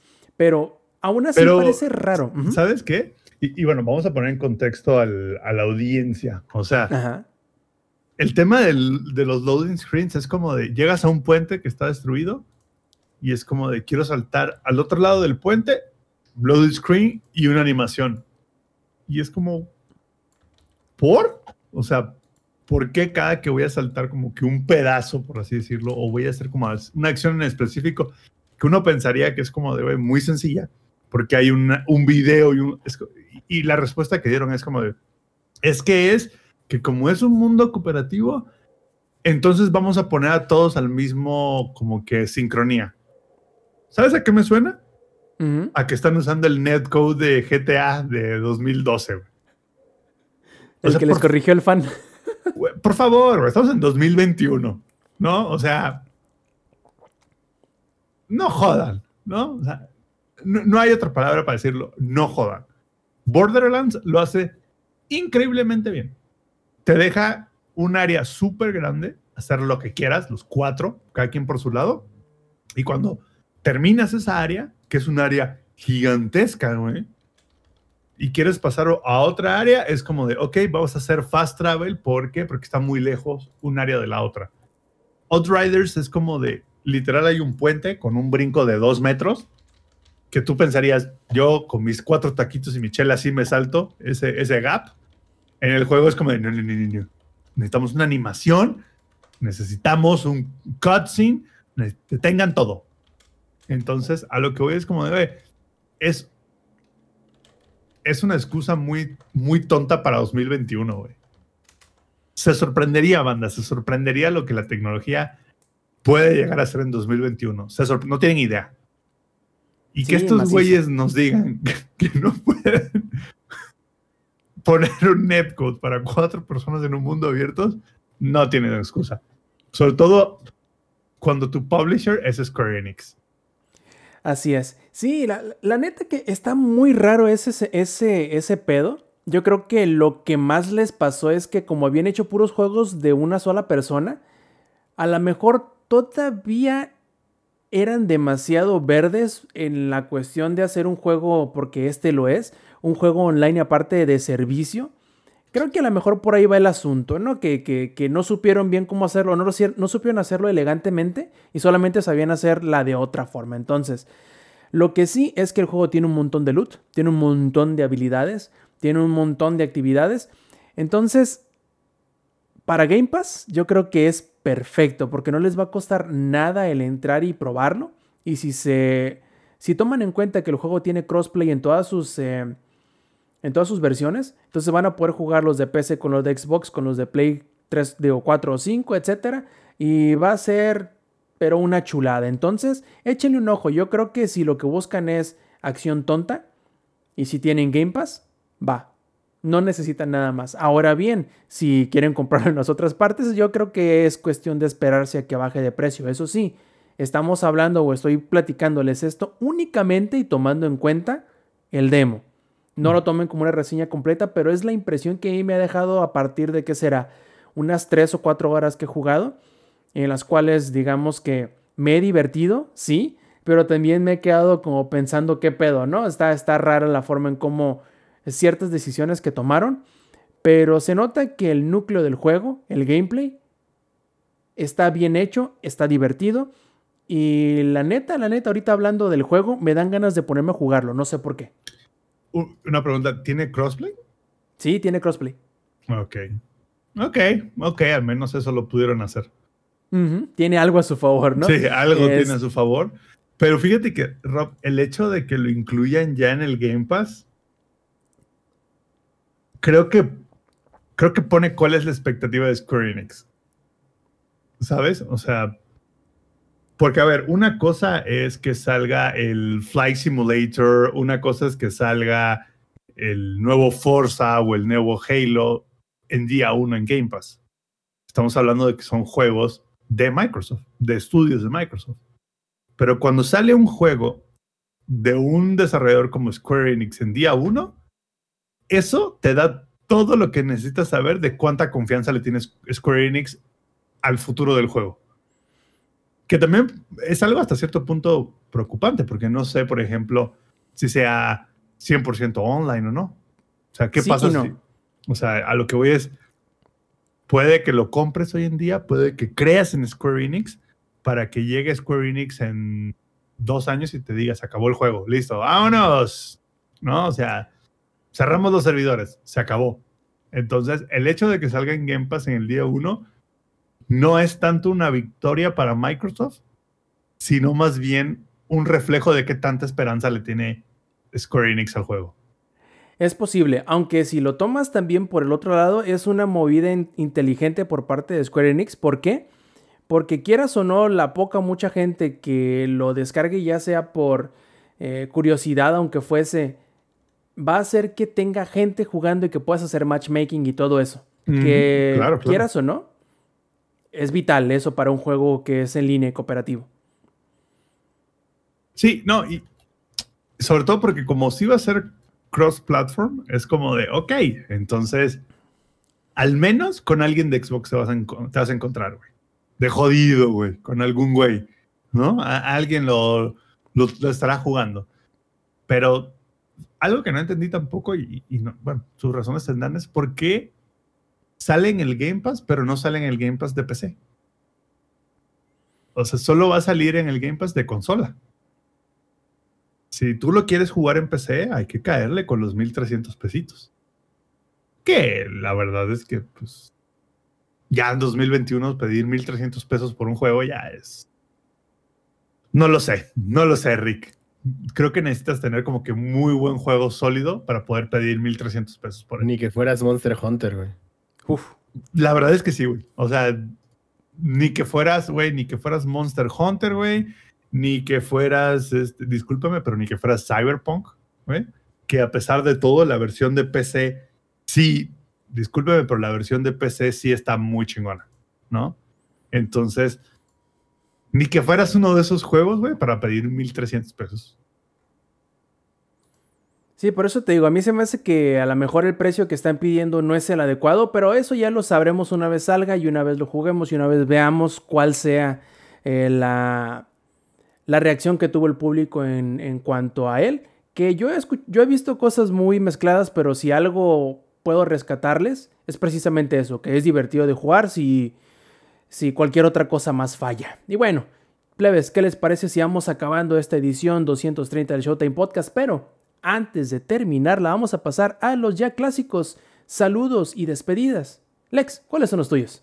Saludos a toda la banda que estuvo aquí en el chat. Este, saludos a otro nivel, a Airblader, a Pablito, a Lick Delore, a Maku, a Necrodeck, a Nili, a Estefania, a Stronghype, a Mech, a Yair el Chico Escarlata. Y saludos para toda la banda que nos va a escuchar en la versión grabada.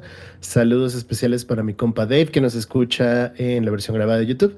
Y saludos para la Michi Cósmica. Ah, saludos para Saumonix, para mi tocallito que, que anda por acá también. Sorry, bebé de luz, no te había visto. Perfectísimo. Boquitas, ¿cuáles son tus saludos y tus despedidas? Bueno, si es que nos escucha el Zampi. Sí, le quiere mandar este, un saludo a, todo el mundo de los Michis. No, este, básicamente lo que está diciendo en este momento es que chillen hasta que le den treats de salmón con cangrejo y, este, y pescado blanco. Se puede. Levántense a las 6 de la mañana a gritar como putos locos hasta que le den sus treats. ¿No? No mames, come eh, mejor que yo ese Michi, güey. Es correcto. Me dio hambre, ¿eh? Básicamente sí. no lo dudo. Los tres juntos, güey. Mira, no, no, no lo dudo ni, ni tantito.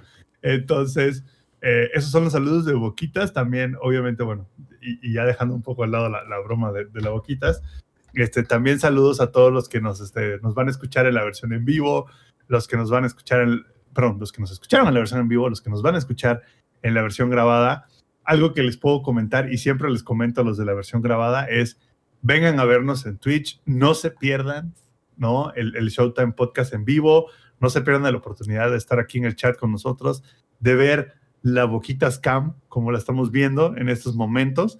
Este, la siguiente semana probablemente este, establezcamos el este, Aurea Cam también, ¿no? Entonces, a ver si se deja. Eh, eh, el Papa Cam, ¿no? Entonces, Saludos a todos ustedes, gracias por estar aquí con nosotros y, bueno, pues en el desmadre. Perfectísimo y también muy bien, como dice el Samper, acuérdense de que todos los martes 8 y media de la noche hora de la CDMX pueden participar en la versión en vivo en twitch.tv diagonal langaria. también 8, y media para nosotros, 9 para el Inge. Así es, no para el Inge. Eh, pero también nos pueden eh, pues perseguir a través de la web con los enlaces que pueden encontrar en langaria.net diagonal enlaces. Ahí verán todas nuestras redes sociales, canales de Twitch, etcétera y etcétera. Muchas gracias a todos ustedes que estuvieron acompañándonos en la edición en vivo. También a todos los que nos escuchan en la versión grabada. Nos veremos la próxima semana de parte del espíritu y del cocoro del ingenierillo que se nos fue antes de tiempo. Y no, eso no quiere decir que se haya muerto, ¿no? Ojalá, eh, ojalá eso nunca suceda. Madre, que muchos van a malinterpretarlo, obviamente. De parte del Samper, de parte del Lex, yo fui Roberto Sainz y esta fue la edición 230 del Showtime Podcast. Nos vemos la semana que entra. Stay Metal. Langaria.net presentó.